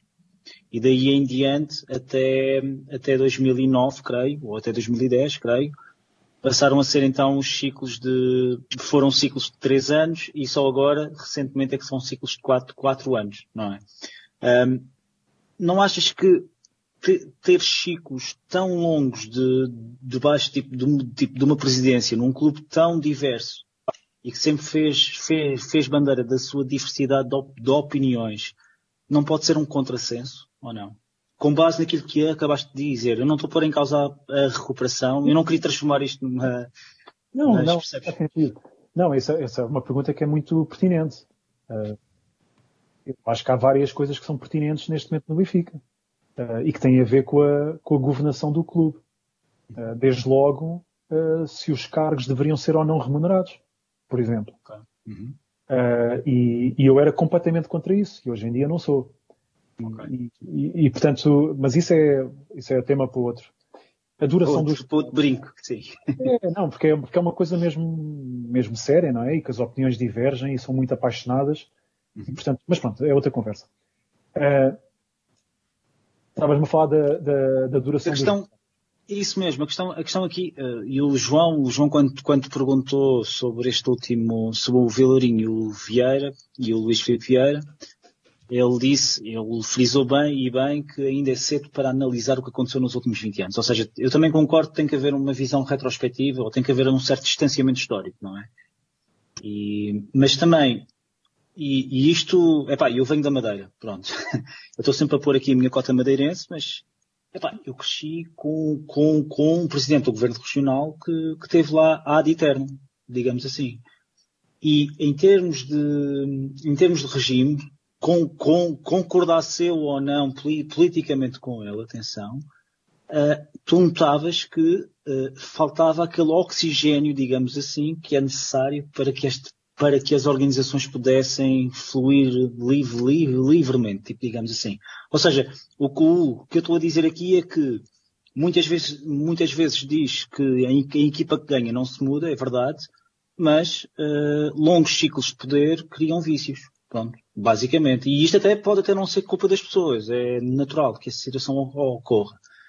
Olhando a história toda do, do, do Benfica e observando alguns ciclos de poder que houve, e, e efetivamente, hum, não achas que isso, que essa situação vai um pouco contra a própria natureza do próprio clube? Ou não? Pronto. Basicamente era essa a questão. Se tu, se tu fores perguntar ao Cosme Damião uhum. uh, se se revê no Benfica atual, Uhum. Ele vai dizer que não. Mas ele também não se revia no Benfica atual de 1927. 26, sim, é verdade. De 27, 27, para ser o ano seguinte. Sim, sim. os tempos, os tempos mudam uh, e, e, as entidades têm que se adaptar aos tempos. Eu acho que uh, eu, eu, tenho dúvidas se 4 anos é o ideal ou se 3 seria melhor. Mas uhum. menos de 3 eu acho que os mandatos não poderiam ser. Okay. Porque, uh, eu aceito outras opiniões, atenção. Sim, sim, sim. Isto é um tema para discussão que é interessante, mas tu tens um mandato de 3 ou 4 anos permite que, que não estejas uh, demasiado condicionado, e porque isto é humano, às eleições. Uhum. isto é humano, não é? Porque, porque as pessoas, as pessoas uh, têm um sentido de missão, vão servir o clube e naturalmente acham que são as pessoas adequadas e indicadas no momento para servirem o clube. Claro. É, é, por isso que, é por isso que os sócios se candidatam. Sim, sim. Portanto, é perfeitamente natural que as pessoas se julguem, julguem que têm mais capacidade do que os outros sócios. Portanto, e depois querem ganhar eleições, querem, querem o bem do clube, querem. Agora, o, o, o Benfica uh, foi tetracampeão. Foi tetracampeão, foi por alguma razão, foi porque alguma coisa foi bem feita. Ok, ok. Por vezes, às vezes as pessoas, às vezes as pessoas, uh, uh, penso eu, que confundem um bocado as coisas que é. Ah, não se pode dizer mal, ou, ou, ou tem de se apoiar, ou por aí sim. Sim. Eu penso que às vezes isso é um bocado confundido. Uhum. Mas, ao mesmo tempo, uh, por vezes sente-se que não há reconhecimento por aquilo que é bem feito, e isso é natural. Isto é válido para o Benfica, é válido para outra uh, instituição qualquer os quatro anos permitem que, se não, se não tivesse havido pandemia uh, em, aliás, em 2000, exatamente, em 2019, 2020, não tivesse surgido a pandemia, o, o, o grupo Sports Benfica, portanto, o clube e as suas empresas participadas, iam bater o recorde de, de, de faturação. Okay. Uhum. Ia ser superior a 300 milhões de euros. Uhum. A, a entidade, seja ela qual for, que movimenta uma faturação de 300 milhões de euros pressupõe que a gestão não é apenas operacional. Tem que haver uma componente estratégica muito elevada. Os, as decisões têm que ser pensadas, no mínimo dos mínimos, a médio prazo. Ok. Sim, Se tiver um mandato que fosse apenas de um ano, era impossível. Há, uma, há um grande. Sim, os ciclos. Sim, eu percebo isso. Sim. Acho que não faz, não faz grande sentido. Yeah não te esqueças, não te esqueças que, por exemplo, quando os mandatos eram um ano apenas, uhum. Já envolvia muito dinheiro para a altura, obviamente, já envolvia muitos sócios, já envia tudo. Mas, mas a, a, a, o nível de participação nestes atos era muito reduzido. Eu, eu vou-vos dizer, por exemplo, vocês já viram o número de pessoas que elegeram, sei lá, o Borges Coutinho, por exemplo. Primeira vez que o Borges Coutinho é eleito, quantas pessoas é que vocês acham que votaram nas eleições? Mil. Eu, eu direi 500. Não vou dizer mais do que isso. Doutor, doutor Duarte Borges Coutinho, estou aqui a ver no blog do Alberto Miguel no, em defesa do Benfica. Votaram 507 pessoas. Claro que, atenção, antes já tinha havido eleições mais participadas. Em 66, quando o Ferreira Queimado foi eleito presidente do Benfica pela primeira vez, votaram 3.658 pessoas. Okay. Ora, nós, em, em 2020, já 38 mil pessoas. A lista liderada pelo Luís Vieira ganha as eleições com 62%, em que bate-se o recorde, foi pulverizado o recorde de participação, subiu de 21 mil para 38 mil e tal pessoas, em que o segundo candidato mais votado, que foi a lista liderada pelo João Noronha Lopes, teve mais votos Sim. do que qualquer lista eleita, exceptuando, talvez, as do Luís Vieira, ah. uh, uh, as do Luís Chico Vieira, talvez. As de 2009 e as de 2012. Uhum. Vocês lembram-se, ele teve 15 mil e tal votos, certo? Sim. Sim, sim. Portanto, estou aqui a olhar, uh, o Vilarinho ganhou com 51%, com 60%, votaram 21 mil pessoas, 20 mil, quase 22 mil.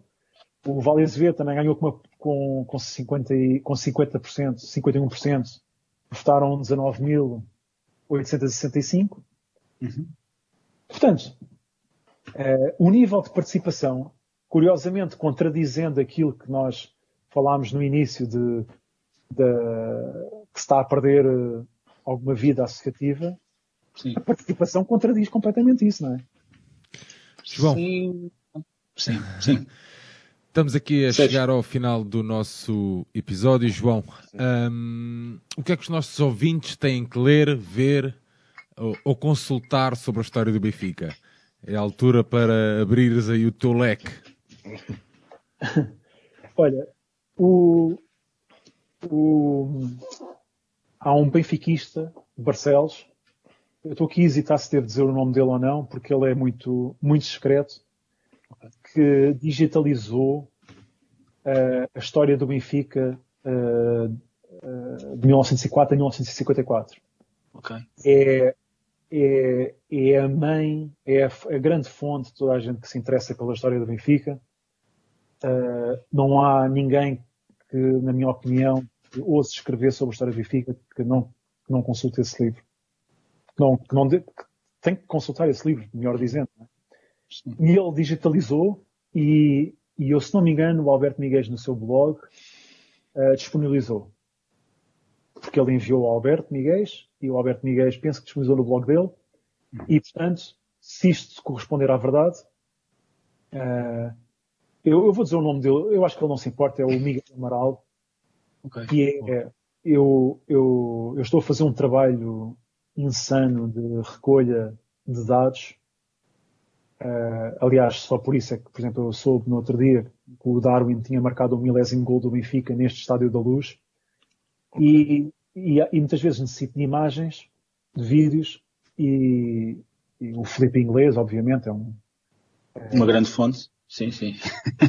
um inacreditável. Há outros, uh, e eu nesse processo de conhecer outros, conheci um miúdo da Figueira da Foz, que é o Daniel, que é que é outro, que é um benfiquista também, dos sete costados e que tem uma, uma, coleção espetacular e que me tem ajudado bastante.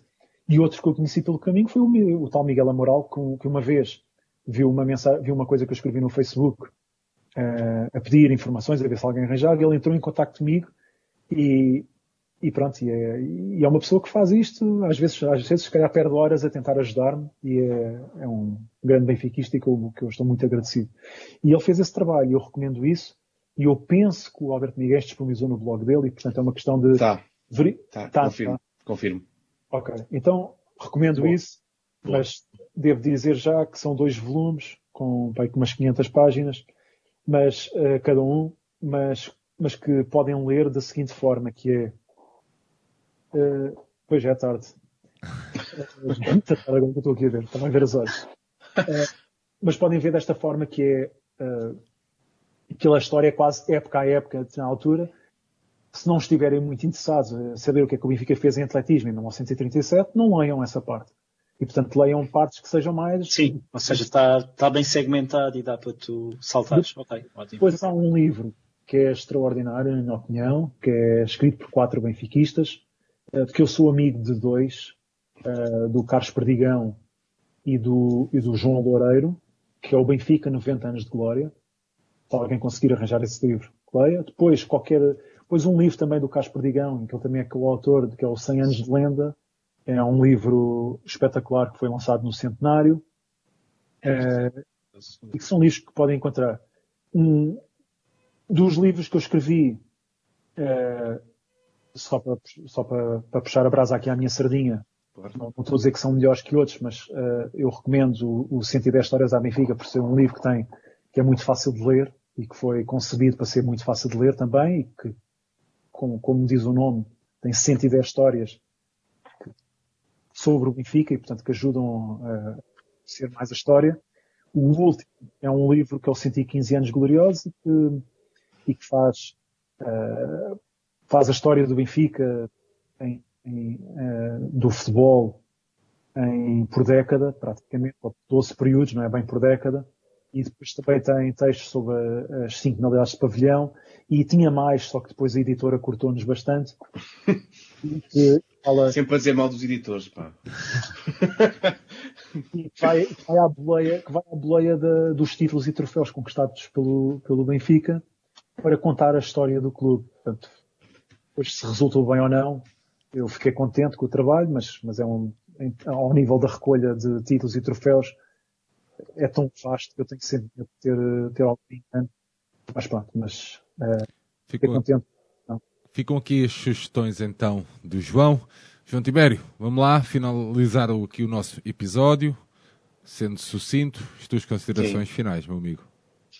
É agradecer ao, ao, João, ao João Tomás. Um, o brinco tem sido muitas lições, como nós usamos a expressão, e temos falado muitas coisas fora futebol, temos falado de outros clubes, já passámos por Farense, já passámos por Estrela da Amadora, Belenenses.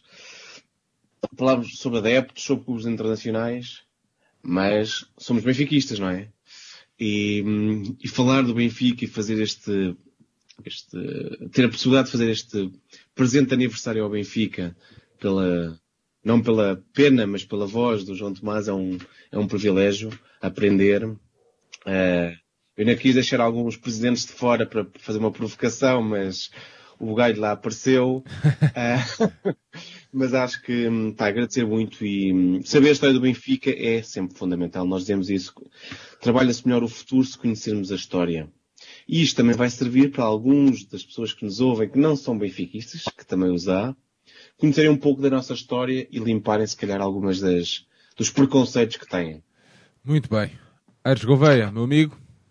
Uh, sim, sim. Uh, antes de mais agradecer ao João. O João é um grande benfiquista foi um grande prazer tipo, tê-lo cá mesmo. E, e até porque queríamos também trazer alguém que, que soubesse e que tivesse escrito tipo, sobre, tipo, sobre a história do nosso clube, não é? E, e portanto, foi muito interessante tipo, termos aqui esta, esta retrospectiva, conforme aqui dissemos. Um, portanto, João, continua com os teus espaços, é muito bom. Uh, portanto, seja na BTV, seja, seja no Jornal Benfica, seja em, em, em, em outras revistas. Uh, tu és realmente um apaixonado pelo, seja pelos livros, é verdade. Uh, o teu livro, tipo com o Pedradão, é muito bom mesmo.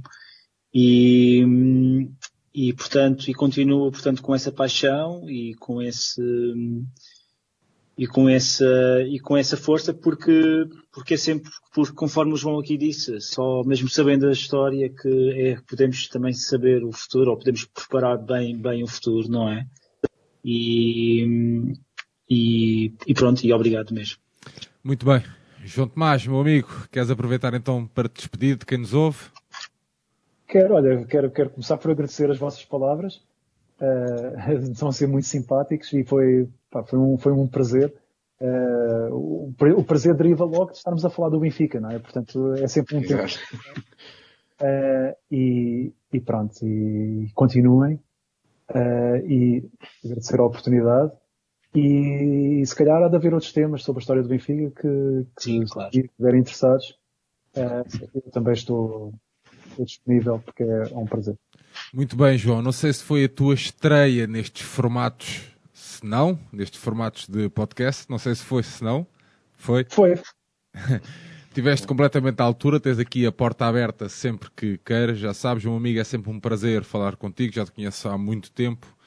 É uma pessoa muito dedicada ao clube e que faz falta também mais faz falta mais pessoas assim isso eu não tenho grandes dúvidas. E sempre que tivermos mais pessoas deste género, estamos sempre mais perto de ganhar, seja onde for, seja em que contexto for.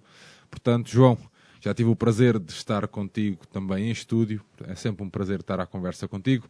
Ares, João, meu amigo, uh, voltamos só, para quem nos ouve, uh, voltamos então na segunda semana de março com um dossiê especial já sabem que o Brinco está disponível em todos os agregadores de podcast e faz parte da plataforma Benfica Independente.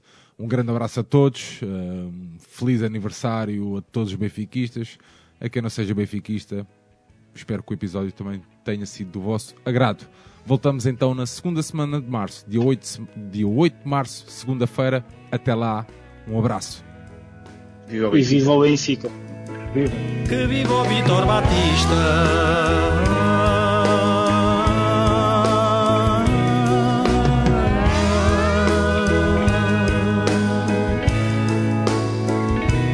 Vitor Batista